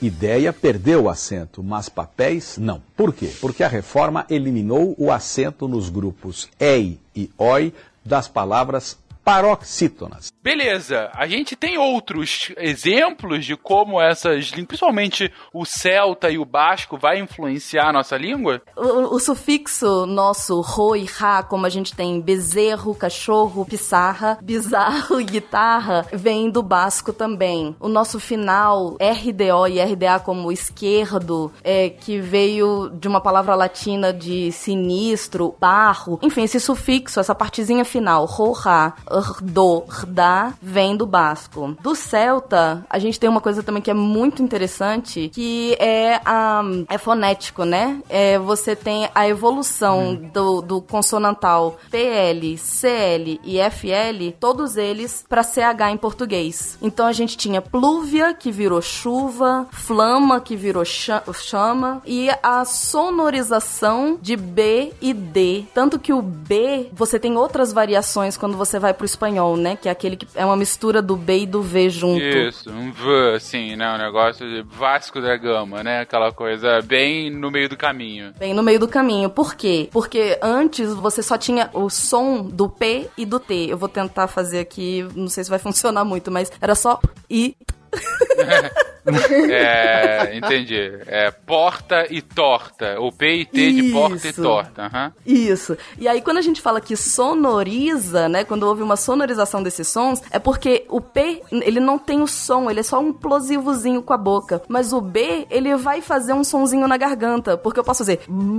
Percebe o, a vibração desse, dessa maluquice que eu tô B, fazendo? B, sai do fundo da garganta e chega na boca, né? Não é só B na boca, Isso. sim, E, entendi. o- e os lábios explodem, né? A, a explosão bilabial, né? O B, né? Tem esse Isso. negócio do. É que, no caso, a explosão também acontece no T, nesse sentido, porque as duas são oclusivas, mas a, Uhum. uma você consegue sonorizar antes de, do som sair, que seria esse caso que a Deb falou, e a outra não tem som, não sai. Isso acontece, por exemplo, também em lupus e lobo. Mesma questão, né? O P e o B, lupo e lobo. Isso acontece também. Se vocês colocarem É. a mão na, no gogó, coloca a mão no gogó, e aí você faz só. Não, não, não coloca uma vogal, tá? Tá, Fencas? Não faz Fê ou Fá ou P, tá? Tenta fazer só a letra P. Vai lá. Isso. Isso. A- a- agora olha em volta o pessoal te julgando no ônibus. Vamos lá. Sorria pra todos eles. não vibra o gogó. Agora, se você fizer o B, vibra o gogó. Vai lá. Talvez. Sem o E. Se você for falar bola, né, quando você fala bola, você tá vindo, você consegue sentir a vibração dentro da sua boca. Você quase tem um, um regurgito aí, você quase vomita. Bola, exatamente. Não, por mais que você fale mais naturalmente bola, ainda assim você consegue sentir vibração dentro da sua boca, né? Já a porta, não, já vai direto. É, a gente tá falando especificamente do PB e do TD, mas a sonorização talvez fique mais clara quando a gente fala do S e do Z. Faz hum, dedo, dedo no gogó, vai mão no gogó, Mão e aí coloca, faz o S. Sim, não vibra. Não vibra nada. Faz Aham. o Z. Já tá vibrando Vibra. tudo. Pronto, essa é a ideia da sonorização. A gente tem uns parzinhos que fazem isso. S, Z, P e B, T e D. É essa que é a ideia da sonorização. Essa sonorização foi também uma influência do substrato celta. Que legal. E como é cara. que isso acontece, essas mudanças? Eu acho que é legal também explicar um pouquinho. Porque como é que muda? De onde vem? O motivo de mudar tem, tem, na verdade, vários motivos. Um deles é a questão fonológica, que é um dos principais, questão fonética. Então, um povo não consegue produzir um certo som que a no- nova língua tem, porque não foi criado naquele, com essa interface, com esse, com esse aparelho, ele não treinou aquilo. Então, quando ele tenta fazer aquele som que ele escuta, e ele, o mais perto que ele consegue, às vezes, é fazer, é, pegar já sons que tinham na língua nativa dele, no caso o celta, já tinha vários tipos de sons ali. Quando ele tenta fazer o, o, o pluvia do latim, ele não consegue fazer esse plu, ele vai fazer um chu. O chu, pra ele, parece tanto quanto o plu pra gente, assim como a gente, às vezes a pessoa tem é, diferença de V e B, né? V de vaca, B de bola, que a gente vê no espanhol, às vezes o pessoal não percebe que, que ela não consegue ouvir a diferença, porque pra, pro, pro espanhol é muito parecido esses dois sons. Pra gente é muito diferente. Então, é a, a motivação que acontece, o motivo dessas transformações vem todas da dificuldade ou da facilidade que um povo tem de fazer um som ou não conseguir fazer aquele som. E aí isso vai se transformando até uma hora que muda. Aí chega uma hora que o cara já desiste. Não, é chuva mesmo, vai chuva pra você, que eu não vou falar pluvia, que vocês não vão entender nada. aqui. Tem, tem aquela história do. Pra identificar o, o espião espanhol, tu pedia pra ele falar cair no poço não posso. Que daí o espanhol não conseguiria falar cair no poço não posso. Eu posso dar um exemplo, mas sem ser de uma língua latina? posso ir pra Vamos lá. parte anglofônica? É o que a gente tem quando a gente tá estudando inglês. Então, a gente tenta fazer o som do TH, certo? O thanks. E normalmente, quando você vai perceber, tipo, alguém tentando falar isso no começo, você nunca faz o, o certinho, o que você precisa fazer pra conseguir produzir esse som. Você vai ou pro F ou pro S. Então as pessoas falam sem ou thanks, mas nunca o som que o TH faz, que é um meio termo, ele vai ficar ali, ele é meio complicado. Mas é o- a nossa dificuldade. E aí vai chegar uma hora justamente da língua que a gente vai chegar e falar, "Ah, eu não vou falar desse jeito, eu vou falar thanks mesmo e você que se vira pra me entender. Vou falar E é thanks just- com T mesmo, thanks. É, é, vou, vou chegar e falar, você fala things, então é thanks. Exato. E assim, no mesmo caminho do, do exemplo da Glícia, né, tem também o U do francês, né, que ele fica Sim. entre o U e o I, né, então, por exemplo, quando a gente Sim. tem a palavra é, buffet ou buffet, né, a gente acaba tendo essa variação, porque é, pra onde a gente joga, sabe? A mesma coisa pra você falar Camila em francês, né? Que é o Camille. Você não fala esse L. Outro nome difícil é Glízia, porque até agora acho que já teve umas três versões do nome dela. Ninguém é- Gente, me chama de Glorinha e tá ótimo. V- Vamos lá, gente. É Glízia, G-L-I-Z-I-A. É, eu já chamei de pra ninguém mais Glícia errar. várias vezes. Não, Glícia Não. já foi tudo, gente. Não Eu tem. falei certo quando... Todos erraram, tá na edição. Mas tudo bem, todos felizes, todos felizes. Tudo bem. Voltando ali pra parte da sonorização do S do Z, por exemplo, né? Esse problema que algumas pessoas têm pra identificar qual que você tá falando, isso acontece também dentro de uma própria língua, né? E é o que a gente conhece como é, disléxico e dislálico e tal, que na verdade são pessoas que falam pra, é, a língua do local, mas que por algum motivo, pelo menos um dos problemas, né? É, por algum motivo eles têm um pouco de dificuldade pra entender qual é a, a consoante de fato que você tá falando, né? Eles acabam confundindo. Perfeito. Ah, sobre a questão de por que você é incapaz, às vezes, de falar a sonoridade de outras línguas, talvez onde a gente mais veja isso seja em nome de outros lugares ou de outras pessoas. Aí você tem aqui, no nosso caso, o aportuguesamento. Dou o exemplo. Como é que você fala. Pena, você, meu querido Pena, qual é a capital da Oi. China? É. Beijing. É a Xuxa. Beijinho, beijinho, tchau, tchau.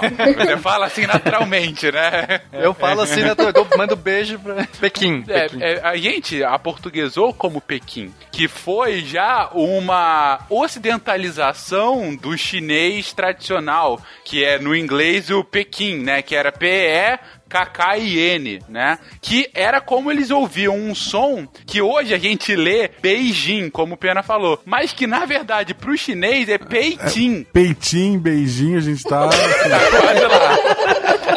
Quase lá. Esse é um ponto pra mostrar que, assim, e, e esse não é nem um som tão esquisito pra gente, é só uma forma diferente de fazer um som que a gente já conhece. Mas a lógica é similar. Se você for pegar linguagens que têm um, puta, uma outra lógica do que a nossa, é mais do que natural a gente fazer essa aportu esse aportuguesamento, essa portuguesação. Eu não sei qual vai ser o verbo certo. Não tem errado hoje, Fencas. Fica tranquilo. É, então. É isso aí. É. A portugueseiro. É, a, a portuguesar, pra portuguesar. É, pode ter uma origem cultural, obviamente, a- o próprio nome. A gente não, não chama a China do nome que eles se chamam. A China, o chinês chama em chinês a China de Chungguo. E a gente chama de China, porque aí é uma origem cultural, porque é a terra dos Xin. Mesma coisa de Deutschland, o resto do mundo chama de Germany ou Alemanha, né? Quando é uma outra lógica. Mas quando você tem só esse aportuguesar da forma como você ouve, a lógica é essa que a Deb, o Thiago e o Pena comentaram agora. Ótima pronúncia de mandarim, by the way. Ah, sim.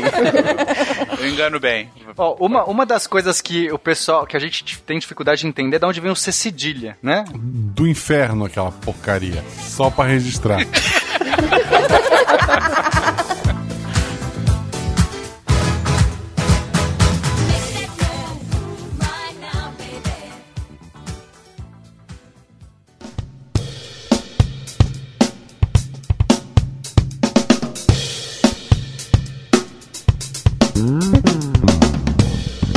você fala assim, né? Eu, eu quero falar, é um C com som de S. Então, cedilha, na verdade, é um C com um, um zeta, né? Com um zeta. O, Vai, cara. Não dá, não dá pra falar isso em português que fica, fica mal.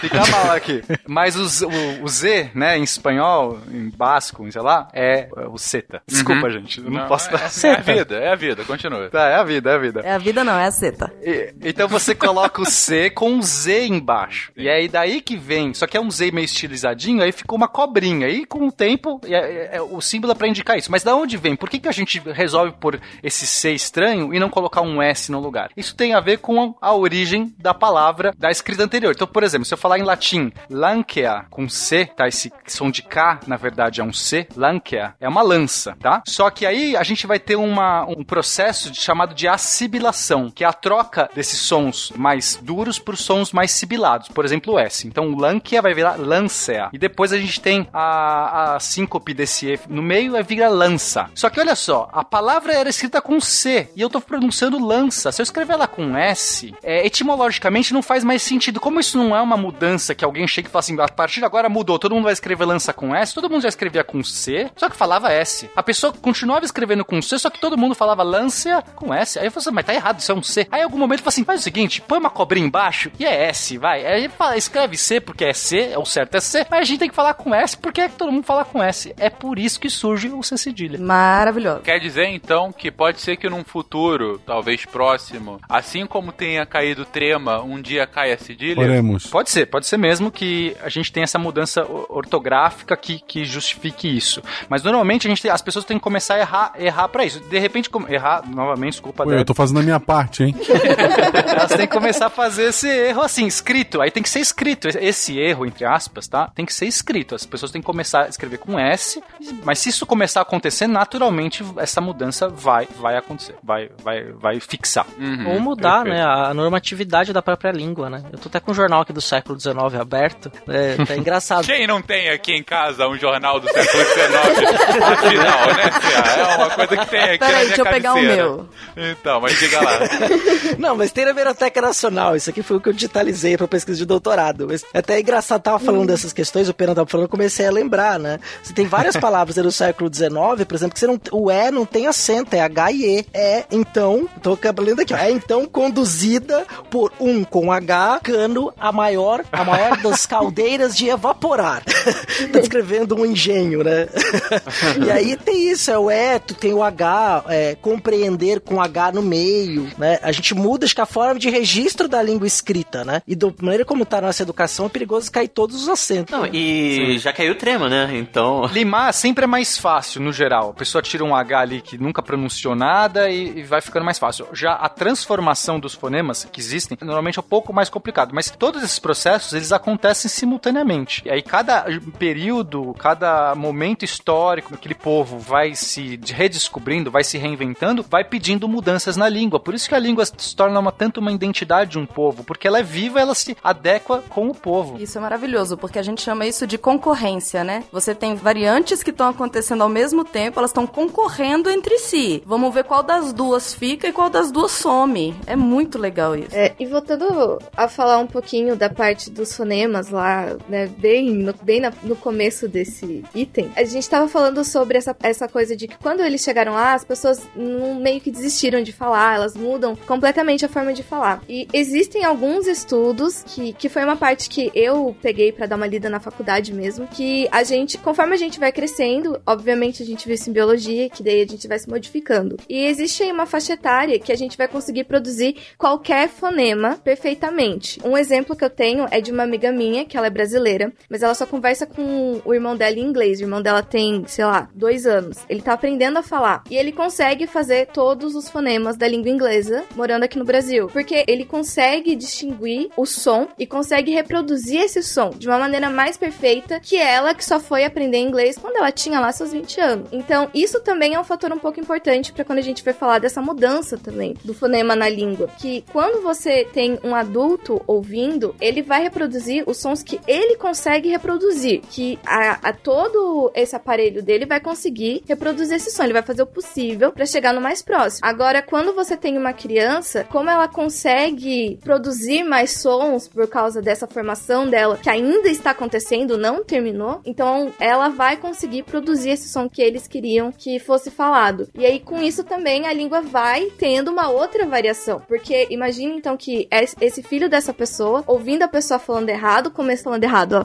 falando da forma diferente como queriam que falasse, e ele reproduzindo esse som. Só que ele consegue reproduzir esse som. Então nisso já muda completamente o que tá acontecendo. E é isso também que a gente vai falar dessa parte da transformação da língua que vai acontecendo, que é a gente começar a aprender a falar esses fonemas. E conforme a gente vai crescendo aí como sociedade e as outras culturas vão acabando interferindo na gente, vai modificando isso também. Então, a gente vai ter aí daqui a pouco outras formas também de estar falando algumas palavras. Seu ponto é que é bem possível que, talvez nessa geração ou na próxima, diversos, por exemplo, desse, desses fonemas em inglês que anteriormente eram absolutamente desconhecidos e muitas vezes impronunciáveis, virem algo corriqueiro. É, eu acho que demora mais, hein? É, não vai ser tão rápido assim, mas é só a gente ver, por exemplo, o pessoal do The Voice Kids, as crianças cantando em inglês, elas cantam perfeitamente. O motivo disso que a, a Glízia falou. Acertaram o nome, parabéns. Vai, fala. Ah, olha aqui. Obrigada. Aqui- não, mas hoje não tem erro, gente. Posso falar o que eu quiser, que tá é, tudo certo. não, eu já falei, me chama de O motivo Glória. que a Glácia falou aqui é que por que que tem uma partir de um momento que a gente não consegue mais falar per- perfeitamente, né? Por isso que é tão legal, de repente, as crianças aprenderem é, uma outra língua. Claro que isso também tem outras discussões, se isso é saudável ou não, mas enfim, por que, por que que a partir do momento que é difícil falar perfeitamente? Quando a gente é bem pequeno, todos os nossos neurônios se conectam de todas as formas, porque ele não tem ainda uma estrutura ordenada, a ideia é ele ficar se, co- se conectando. Só que chega uma fase, a partir da adolescência, que a gente começa a cortar as conexões que não são reforçadas. Então, ah, tem um monte de conexão aqui que tá enchendo o saco, não serve pra nada, nunca mais acessei essa conexão aqui que eu criei aleatoriamente. Vamos dar uma limpada geral para que a gente estruture de verdade aqui nosso conhecimento, nosso Uhum. ser, né? quem a gente entende. E aí, nessa, se você nunca usou certos tipos de, de musculatura, de entendimento, de audição, até exercitar a audição de um certo fonema, de um certo som, ou de conseguir pronunciar aquilo, toda a articulação de músculos para aquilo, você perde. Para você recuperar isso depois é muito mais esforço, porque já a fase já passou, ele já cortou tudo aquilo. Para você agora falar, cérebro, eu quero de novo aprender aquilo que um dia eu consegui conectar lá atrás. Não, agora, agora vai demorar. Sim, sim. Perfeito. É isso aí. Deixa eu voltar pro Celta, então. O Celta 80 km por hora? Então, assim, as últimas influências que a gente tem aqui, do, do- que vem do Celta. Palavras em português, que já em português, né, no nosso, no nosso dia a dia, que a gente usa e que elas vêm dessa origem celta. Carro, manteiga, saia, camisa, ah, cavalo, que no caso do latim era ecus, né? Então, a gente consegue ver aquilo que eu tinha colocado antes, né? Quando Cavalos, você tem... né? Isso, que vira cavalos depois. É, e aí entra a parte mais legal de todas, que é a influência cultural que a gente tem dos celtas, né? A gente hoje, eu achei maravilhoso saber disso, a gente usa lápide em cemitério por influência celta. Flores nas lápides, dança com fita, por exemplo, que é super comum no sul do país. Pau de fita? Pau de fita, pronto, é esse mesmo, pau de fita. Então é uma influência celta isso também. E a ideia de que os mortos voltam como fantasmas. Isso é influência celta. Eu achei isso maravilhoso. Heróico perdeu o assento, mas herói não.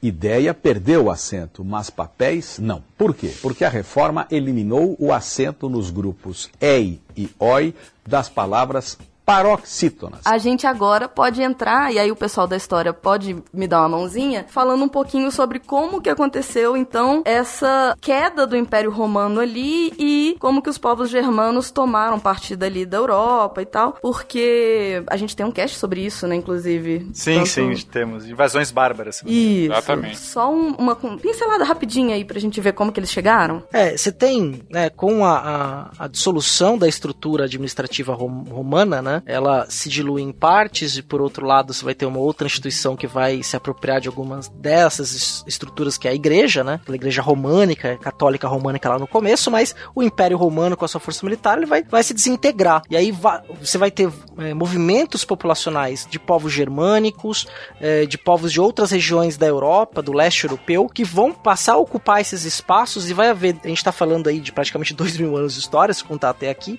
que vão se movimentar para aquelas regiões e vão trazer novas influências, como foi, por exemplo, a questão das influências germânicas. Só para vocês terem uma ideia do, do ponto de vista da influência germânica é, e nórdica também na estrutura política que vai se formar, a estrutura do feudalismo. Ela deve muito a essa influência germânica. E aí também outras palavras da nossa língua vêm dessa influência aí. E posteriormente a influência árabe, que para nós aí vai ser bem, bem fundamental, né? Porque tá até mais próximo de nós, inclusive. Sim, é. E aí depois, na sequência, a gente vai ter a invasão, né, moura, a invasão dos árabes vindo aí pelo norte da África e dominando a região da, da Ibéria. E aí a gente vai ter nova influência de outro povo, então o português ali que estava se formando, esse, esse proto-português, vai novamente passar por uma outra transição. O- Os povos germanos, então, que eles são importantes, no caso, para a língua portuguesa, são os suevos e os visigodos. Porque como que acontece? A gente chama essas agora de língua de superestrato, enquanto a outra é a língua que é dominada e ela vai aos poucos sumindo, essa, na verdade, ela escolhe manter a língua que estava dominante ali. É, pensa assim, como se o Brasil hoje, do nada, resolvesse invadir os Estados Unidos. E aí ganha a guerra.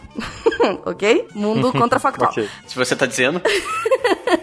É mais fácil pro brasileiro impor o português pro ingle... pro, pros falantes de língua inglesa? Ou é mais fácil ele aceitar que o inglês é uma língua que já tá aí, que já existe, que ele inclusive já teve influência e que boa parte, alguma parte da população já fala, e ele vai terminar trazendo alguma influência da língua dele, mas a maior parte, na verdade, vai se manter com a língua inglesa. Dá pra entender isso? É, eu acho que vai depender de acordo com o tipo de dominação que você estabelece. Se você pegar, por exemplo, fazer um paralelo, as dominações europeias na África, que impuseram idiomas como idiomas oficiais, tiveram presença de Perfeito. exército, presença estatal. Mas se você está falando de uma mistura de povos que vêm e acabam ocupando espaços, né, a gente tem que lembrar que essa Europa, a densidade demográfica dela era muito baixa, então você tinha espaço para as pessoas ali, de certa forma, conviverem, ocuparem terras e outras questões, né? E que acaba, então, acho que mais um amálgama de línguas e uma influência do que necessariamente uma imposição, né? Acho que era isso, Isso. que você tava... É, até porque os germanos, os povos germanos, eles, eles não atravessam tudo isso num dia pra noite, como foi, por exemplo, a conquista do Império Romano, que ela, ela se deu de uma maneira é, organizada, forte. Ela vai acontecendo durante anos, durante às vezes dezenas de anos, até eles chegarem, né, os visigodos que vão sair lá da, do, do norte da Europa, do leste da Europa Oriental, vão chegar até a parte mais a oeste ali da Europa.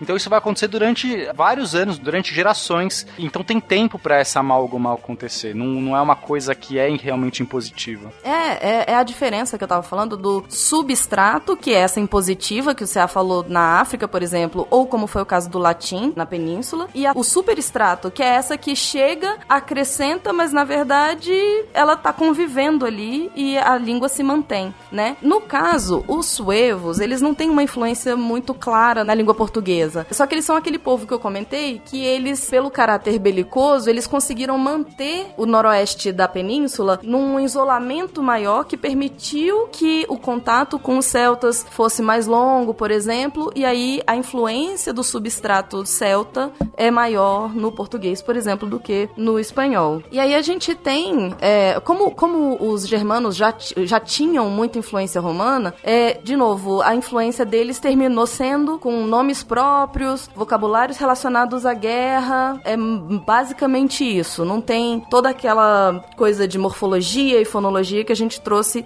nos outros povos, né? Nos celtas e nos bascos. Então, alguns exemplos de substantivos, né? Elmo, o Pena vai saber falar melhor do que eu, né? Aquele trem da cabeça. É... trem da cabeça pra guerrear. Trem da cabeça. Trem da cabeça. Trem da cabeça é uma excelente descrição. Acho que a gente tem que colocar isso no dicionário. Elmo, trem na cabeça. Orgulho, sabão, burgo, guerra, brasa, trégua, luva, fralda, é, branco, enfim, aí tem algumas Ó, os caras já tinham fralda naquela época, parabéns. Aí, aí, aí, pô, já se preocupava com essa higiene aí do, do infante. Maravilhoso, né? Do infante não era, da armadura já era. Todo mundo usava, não era só. O, infante pode se sujar. A fralda é pro nobre não fazer feio. Entendi agora, tá. É de guerra. Maravilhoso. É, os substantivos próprios, eu achei interessante trazer alguns também, porque, por exemplo, Rodrigo é um que tem essa origem dessa, desses povos germânicos e que é, tem a ver com guerreiro, espada, valor. Rodolfo também é outro que tem é, origem dessa desses povos. Elvira, tudo bem que ninguém hoje chama Elvira, mas é, Fernando, Guilherme, Rogério, esses são nomes que vieram desse grupo de pessoas que chegou depois ali na, na península. Fernando, belo Elvira nome. fez parte de toda uma adolescência, hein, gente? É verdade, é verdade, Elvira. Bobo. E aí a gente entra na influência árabe. Como o Pena falou, logo depois você tem os árabes entrando ali, me corrijam se eu estiver errada, século 8 depois de Cristo, né? Um pouquinho logo depois, né? Tipo, três, quatro séculos depois, não é tão logo assim. tá bom.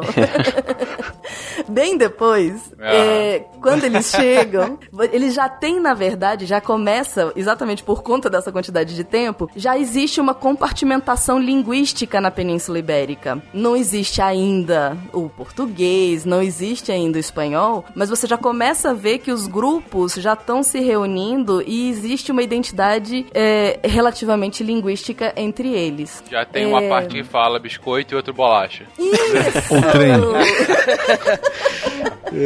E, enfim, a influência deles vai ser nas profissões, alfaiate, ahn, tem um alcalde, que seria juiz municipal. Alface também. Essa profissão é maravilhosa, O que inclusive. você faz da vida? É dois anos como alface? Não, mas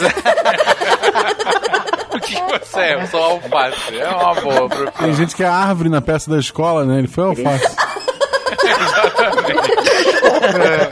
Na, na verdade, todos esses al alguma coisa é tudo árabe que a gente tem. Porque esse al, é, me corrijo aí se eu tiver errado, mas é, significa, é um artigo, é o, é um né? artigo, isso. É o A. Então, assim, quando a pessoa tá ouvindo outro falar assim, sei lá, alfaiate é o alguma coisa. Só que a pessoa não sabe, põe já juntos, né? Junta as duas palavras numa só e fala que pensa que é alfaiate, então agora era o, o, alfaiate, né? Seria, agora virou alfaiate. Então tudo que é al, inclusive alface, no nosso português é, é, é, vem dessa origem árabe aí. Al Jazeera, Al Qaeda e por aí vai, ah, né? É. Sei lá, tem um monte. Álgebra. Almoxarife. Almoço? Almoço é deles? Gostei. Falando em almoço, tem algumas comidas aqui que eu tenho, vai de lista. Azeite, azeitona, acém, acepipe, açúcar, Alface. álcool, alfélula, almôndega. Almoço, obrigado. Obrigado, árabe. Mas sorvete é... Prefiro como profissão. Alface da comida, gente. É, é enfeite do prato. né? eu Tipo, também. alcateia também, animais, né? Alcateia, alface. Alfa... Caraca, Pia. Hum, Aí essa influência acaba sendo mais por conta dessas palavras, mas da gramática em si não tem uma influência tão grande, esse é o ponto. É, não, isso. Aí você vai ter animais, enfim, uma expressão, por exemplo, que ficou muito mais comum no espanhol do que no português, mas que é oxalá alguma coisa aconteça, né? Ojalá, que é a ideia de, enfim, tomara, né? É o nosso Tomara, exatamente. E você comentou de alcalde, eu acho que prefeito em espanhol é alcalde, né? Vem daí, realmente. A dominação árabe na, na, na Espanha durou mais tempo, né? Ela foi até o século XV. Em Portugal, no século XI, já não tem mais árabe. Assim, tem, mas não como, como regiões dominantes, né?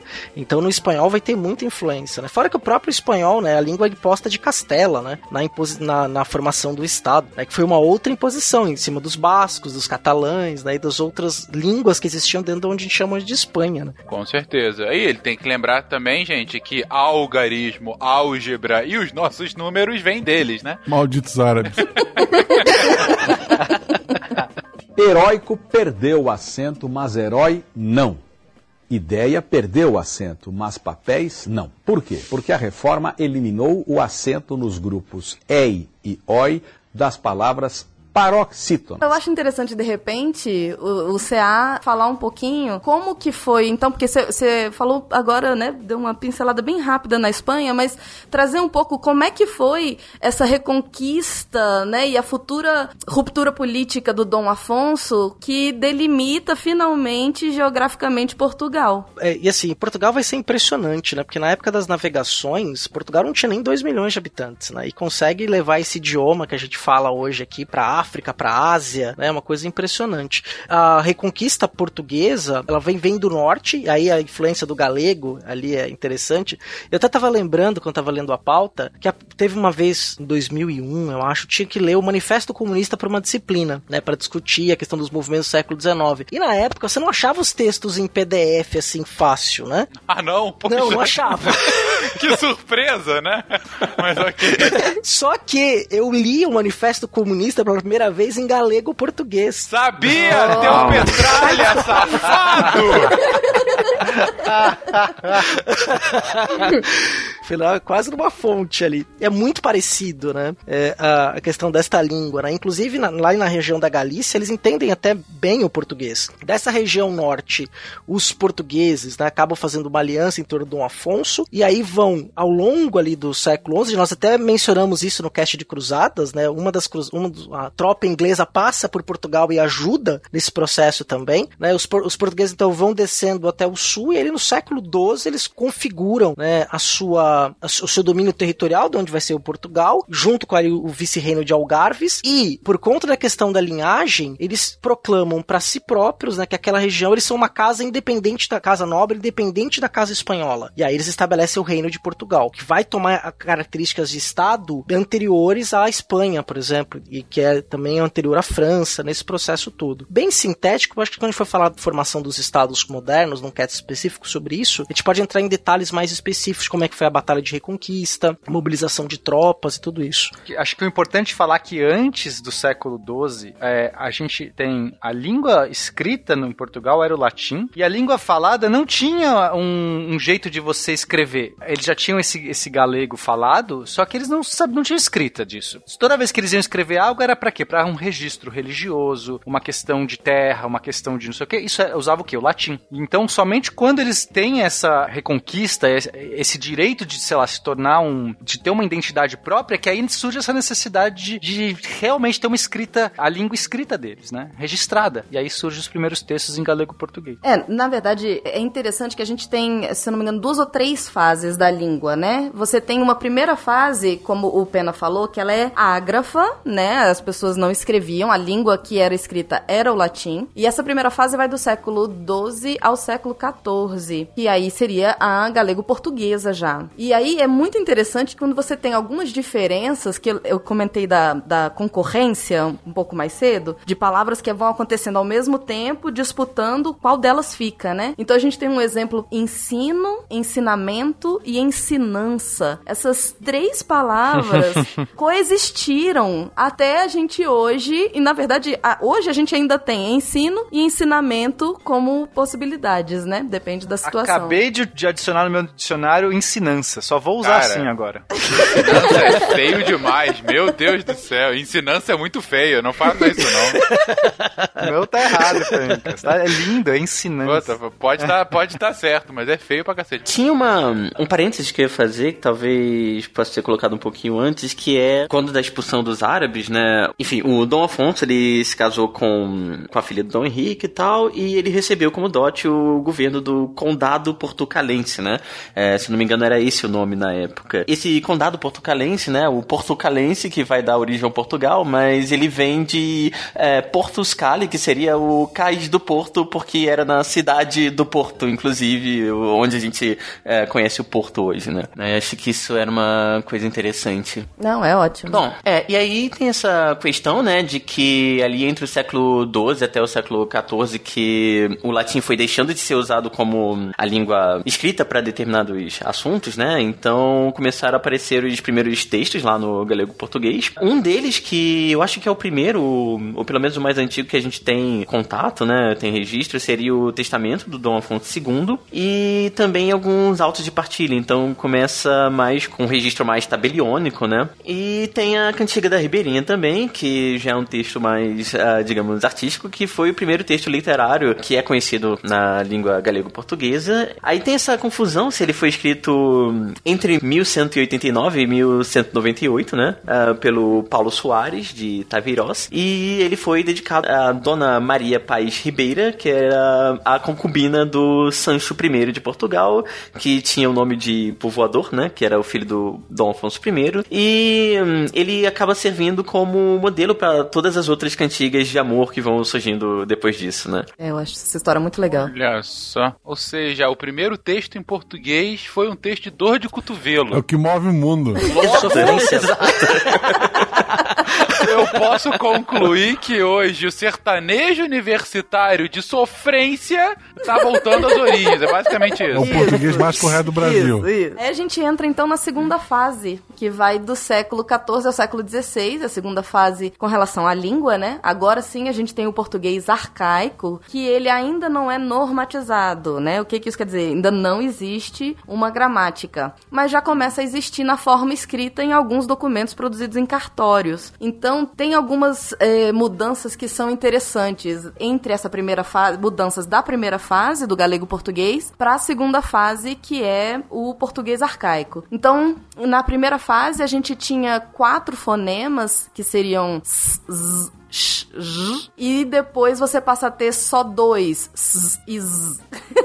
Desculpa, só para o ouvinte entender. É quase que antes esse som de S, Z, de sapo e de uh, Zebra. Uhum. zebra, exatamente, tivesse quase que dois outros fonemas com SH, né? Com sh, uma coisa mais. Isso. Né? Um- mais chiado. Você só, só substitui por esses dois originais. Beleza. É, você tem ah, surgimento de hiatos, né? Uma junção de vogais que podem ser separadas, porque na verdade, originalmente, elas eram separadas por uma consoante. E aí essa consoante vai embora, cai. Por exemplo, o verbo tenere, que vira ter, né? Com dois S na primeira fase, e vai virar ter na- no português arcaico. A crase é quando junta duas letras iguais de crase. Isso, então você tem fé, por exemplo, né? Que na primeira fase seria com dois S, F, E, E, e no português arcaico já vai virar só com um E, porque a crase é essa junção desses dois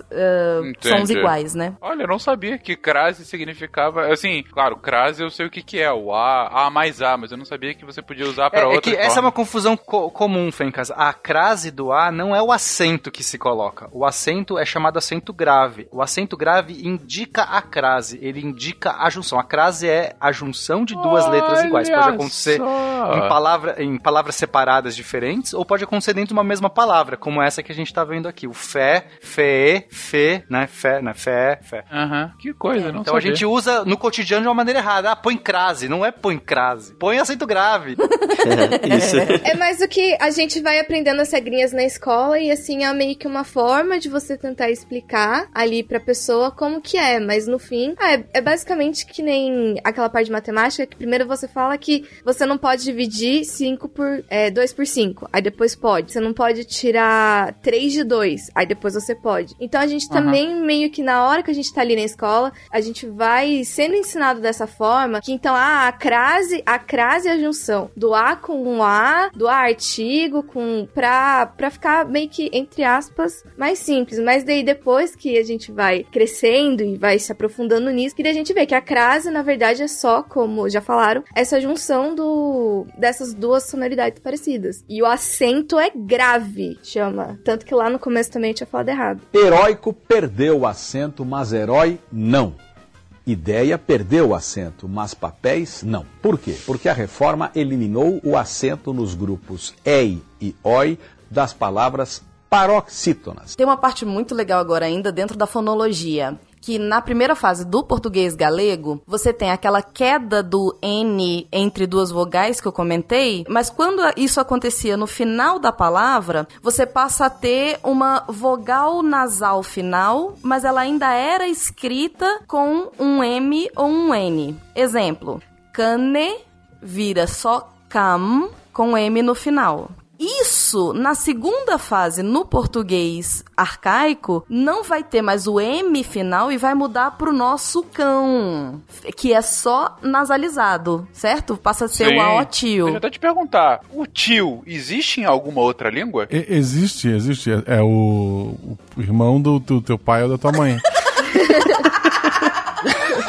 Essa eu sabia. Obrigado. Gacha. Muito obrigado. Depois Olha, dessa resposta digna de escolinha do Chaves, tem tio em alguma outra língua? Se eu pudesse chutar, eu diria que não, mas eu tô chutando. Ah, no espanhol, gente, no espanhol tem em cima do N, né? Isso. Que é até uma Ah, é letra verdade. específica, mas é uma letra. É, inclusive, quando a, a pronúncia do alfabeto, eles pronunciam como uma letra só, que é o é N, eu acho. Minha filha fala pra mim que eu nunca consigo Hum, aprender. Mas ela, ela domina a verdade. pronúncia. É o N Verdade. com tio. É, ele é uma. Mas é uma letra específica. Você não vê separado desse N, pelo menos. E é engraçado porque é uma nasalização do N que já é nasal, né? É uma nasalização dupla. Você tá quase falando com seu nariz mesmo, né? Mas diga. Por que, que eu achei legal essa parte especificamente, né? Do cane, cam, que vira cão. Porque você tem isso com cão, sermão, fizeram, que mesmo escrevendo com M, a pronúncia nossa é a mesma. Mas quando as pessoas fazem isso com pão, tá tudo bom, as pessoas entendem como uma coisa ruim, né? Errada. E na verdade, eles estão só seguindo uma regra fonética de que regra, né? Seguindo uma facilidade fonética que veio de quantos anos, né? Ou seja, o, o certo, aspas gigantescas aqui antes que a Debbie me bata, mas o certo, seguindo essa lógica, seria que a gente falasse bom em vez de bom. Isso, perfeito, exatamente. Mas não é, não é assim, não? Um dia vai ser, né? E aí eu faço uma outra pergunta. É possível que num futuro, claro, e a pergunta é séria, tá, gente? É possível que num futuro próximo ou não, o não, por exemplo, seja substituído em vez de NaOtil pra NaUM? Sim, sim. É, Eu só não Exatamente. diria num futuro próximo, né? É, Tão é. próximo. Ah, mas sim. Essas mudanças, se você olha 50 anos atrás, Uhum. né, como é que o português já modi- modificou, 50 anos, 100 anos, nós não conseguimos ler as cartas do início do século 20. Não- eu não consigo, você não consegue nem entender a letra, mas se você entende a letra, é um vocábulo, vocabulário tão diferente e uma, e uma grafia tão diferente, um monte de palavras, então eu consigo tranquilamente imaginar pro futuro a gente vendo essas transformações também acontecendo. Eu não sei se vai ser essa específica, mas eu digo tal qual essa seria, o NaOtil virar o NaUM, Mas eu acho que é mais do que isso. O Correio Brasiliense, que é o jornal publicado em 1808, ele, coração, era cor A, C cedilha, A, U, M no final. Olha, a gente tá voltando, então. Na verdade, é meio como se a gente estivesse voltando. É. Foi grafado assim na, no- no impresso, já foi grafado dessa forma. Olha só. É, outros jornais vão ter essa grafia. É aí que entra a história do certo e errado, entendeu? Você não consegue falar se uma coisa é certa ou errada, porque é isso, elas já foram, já voltaram, já foram certas, hoje já não são mais. E aí, quando Depois você voltam. me pergunta. E depois voltam de novo. E quando você me pergunta se é possível, eu a gente já usa, então já é possível. Agora, se isso eventualmente vai se tornar normativamente aceito, ou seja, a gramática vai dizer que tudo bem escrever isso, aí são outros 500, entendeu? E aí realmente é muito longo. É, gente, aproveitando aí o ensejo, eu queria falar. Uma das coisas que eu acho mais legais do de ver no português são palavras que a gente usa corriqueiramente e a gente não faz ideia da etimologia delas. Que normalmente é um processo que a gente chama de aglutinação, quando se junta diversas palavras. Então, por exemplo, fencas. Vamos ver se você sabe dizer essa aqui. O que, que significa o verbo plicare? Certo? Em latim, plicare. O que, que significa? Plicare. Plicare. Puta, não faço a menor ideia. Aplicar? É, mas aí eu pergunto, né? O aplicar, na verdade, vem de plicar. Plicar significa dobrar. Por exemplo, no, no- no francês a gente tem o plié, que é quando você dobra os joelhos, né? E você faz aquela postura do balé. Agora, se eu junto a palavra ex na frente, que é fora, explicare, eu dobro pra fora. Explicar algo é desdobrar aquilo. Olha Coisa que linda, hein? Legal. Implicare, implicare. Não é assim uma mega cena, mas, pô, tá bom. É Aí a gente tem. Implicare é dobrar pra dentro. In, no latim, dentro. Implicare está algo implícito, está escondido, está dobrado. Olha só. Cumplicare, dobrar junto. Cumplicare, eu dobro junto, eu estou fazendo uma maçaró. Suplicare, dobrar pra baixo. Quando você suplica, você se ajoelha. E a gente não faz ideia, a gente usa essas palavras no nosso dia a dia, elas estão todas ali dizendo, quase que gritando pra gente qual é a etimologia delas. A gente não faz ideia. É, até Caraca. porque tecnicamente a gente tem todos esses prefixos aí, né? E uma raiz que a princípio a gente não reconhece mais. Sim, Exatamente. mas isso que é muito legal. A gente usa elas não e perdeu o sentido disso. Quer dizer, a gente já usa no novo sentido, mas a gente perdeu realmente a raiz. É, e como você disse, o francês ainda tem, né? Então. É interessante porque é o que mostra que vovó morreu. Morreu, a gente esqueceu dela já. Vovó não, não more. Que a, a partir de agora, se eu tô num carro, eu vou falar, plica pra direita aí e segue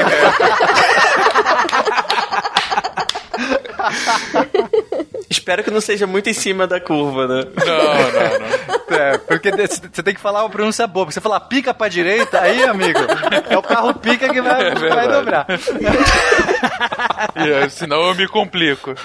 Tem uma palavra que eu gosto também, que é a palavra considerar. Então, se você pega. Em latim, a gente tem duas palavras para estrela, né? Uma é estela, feminina, e a outra que é sidus, que é masculina. Então, quando você fala nave este- estelar, é a nave das estrelas. Estelar vem de estela. E quando você fala espaço sideral, é espaço das estrelas. Sideral vem de sidus. E quando você, lá na antiguidade, quando as pessoas se debruçavam assim sobre um problema, né? Você estava pensando sobre um problema muito grande, o que, que você fazia? Você ficava ali, imagina aquela cena ali do pensador, né? É, olhando assim, aquele céu. O pensador está olhando mais para baixo, mas enfim, olhando para aquele céu estrelado e considerando sobre um, pro- um problema. Então você estava considerare, você estava junto das estrelas.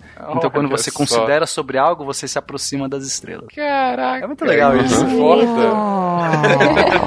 Bonito e poético. E aí o desejo vem da onde? É o contrário, desiderare. É que em português desejo é um pouco mais complicado, mas se você pegar desire em inglês, desir em francês, é desiderar. Você quando você deseja algo, você se afasta das estrelas, você não age com a razão, você age com a emoção, você perde as estrelas e vai, vai na, na emoção mesmo. Caraca. que coisa. O último texto da, do que é considerado o português arcaico, que é uma. Assim, já que a gente começou com um poema de dor de cotovelo, a gente termina com uma coleção de poemas também do Gasteiz Rezende, com é, o Cancioneiro Geral, de 1516. E esse é o último documento que a gente tem do português arcaico. E aí a gente vem para as gramáticas, né? E que é uma coletânea maravilhosa, inclusive com mulheres escrevendo poesias palacianas e tal. É muito Isso. legal. Mas o, Muito ponto legal. principal é da sofrência à sofrência. A gente chega então no século XVI, quando você tem a primeira gramática de língua portuguesa criada por Fernão de Oliveira. Por que que cria-se a gramática, né? Assim, por que que resolveu então? Ok, então vamos agora fazer um livro com tudo isso? Não. Não- é, existe uma motivação, inclusive identitária e ideológica, de nação portuguesa. Você tem a possibilidade da ameaça espanhola vizinha ali, você tem evento, né, começa a sair de Portugal para colonizar outros lugares, então você começa a ter que oficializar, normatizar aquelas regras que terminam ainda tendo muita influência do latim por conta, enfim, né, da- de tudo que a gente vem falando que o, o- o normal escrito era dentro do latim. Então, quando se cria a primeira gramática em 1536, ela, cri, ela é criada por conta das colonizações, da ameaça do espanhol. E eh, tem uma uma citação que eu acho super interessante, que é o que eu tava falando antes da, da- na treta, né, da mãe ou da avó. O processo ideológico de criação da língua portuguesa cumpriu, portanto, uma tarefa explícita, conectar o português diretamente ao latim, estabelecendo uma genealogia de mão única, em que a língua portuguesa é uma filha direta da língua latina.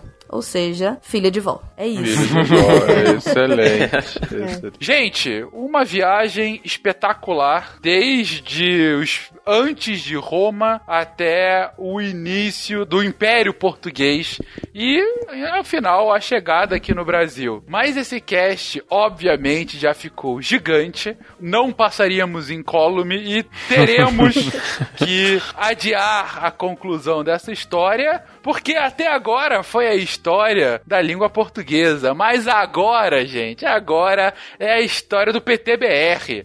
Agora é onde entra Virou a Brasil. brasilidade, exatamente.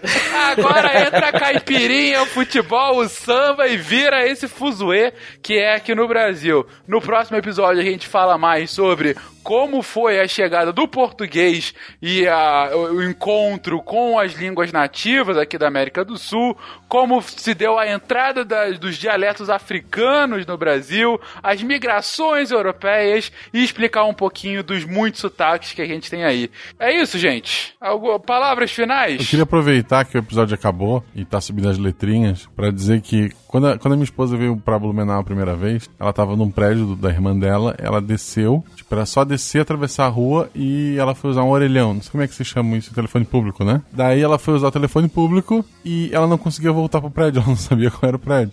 E daí então a gente fez um acordo. Olha só, eu sou formado em geografia e eu não me perco, então tu não precisa se preocupar com isso. Ela é professora de português. Então eu lavo minhas mãos não tenho culpa de nada.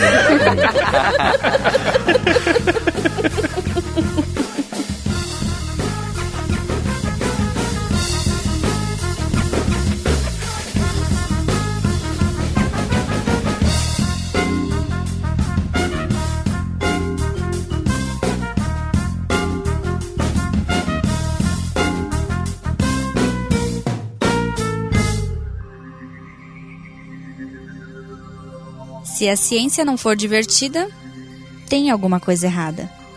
Tem que ser divertida. A coisa mais divertida que tem é a ciência.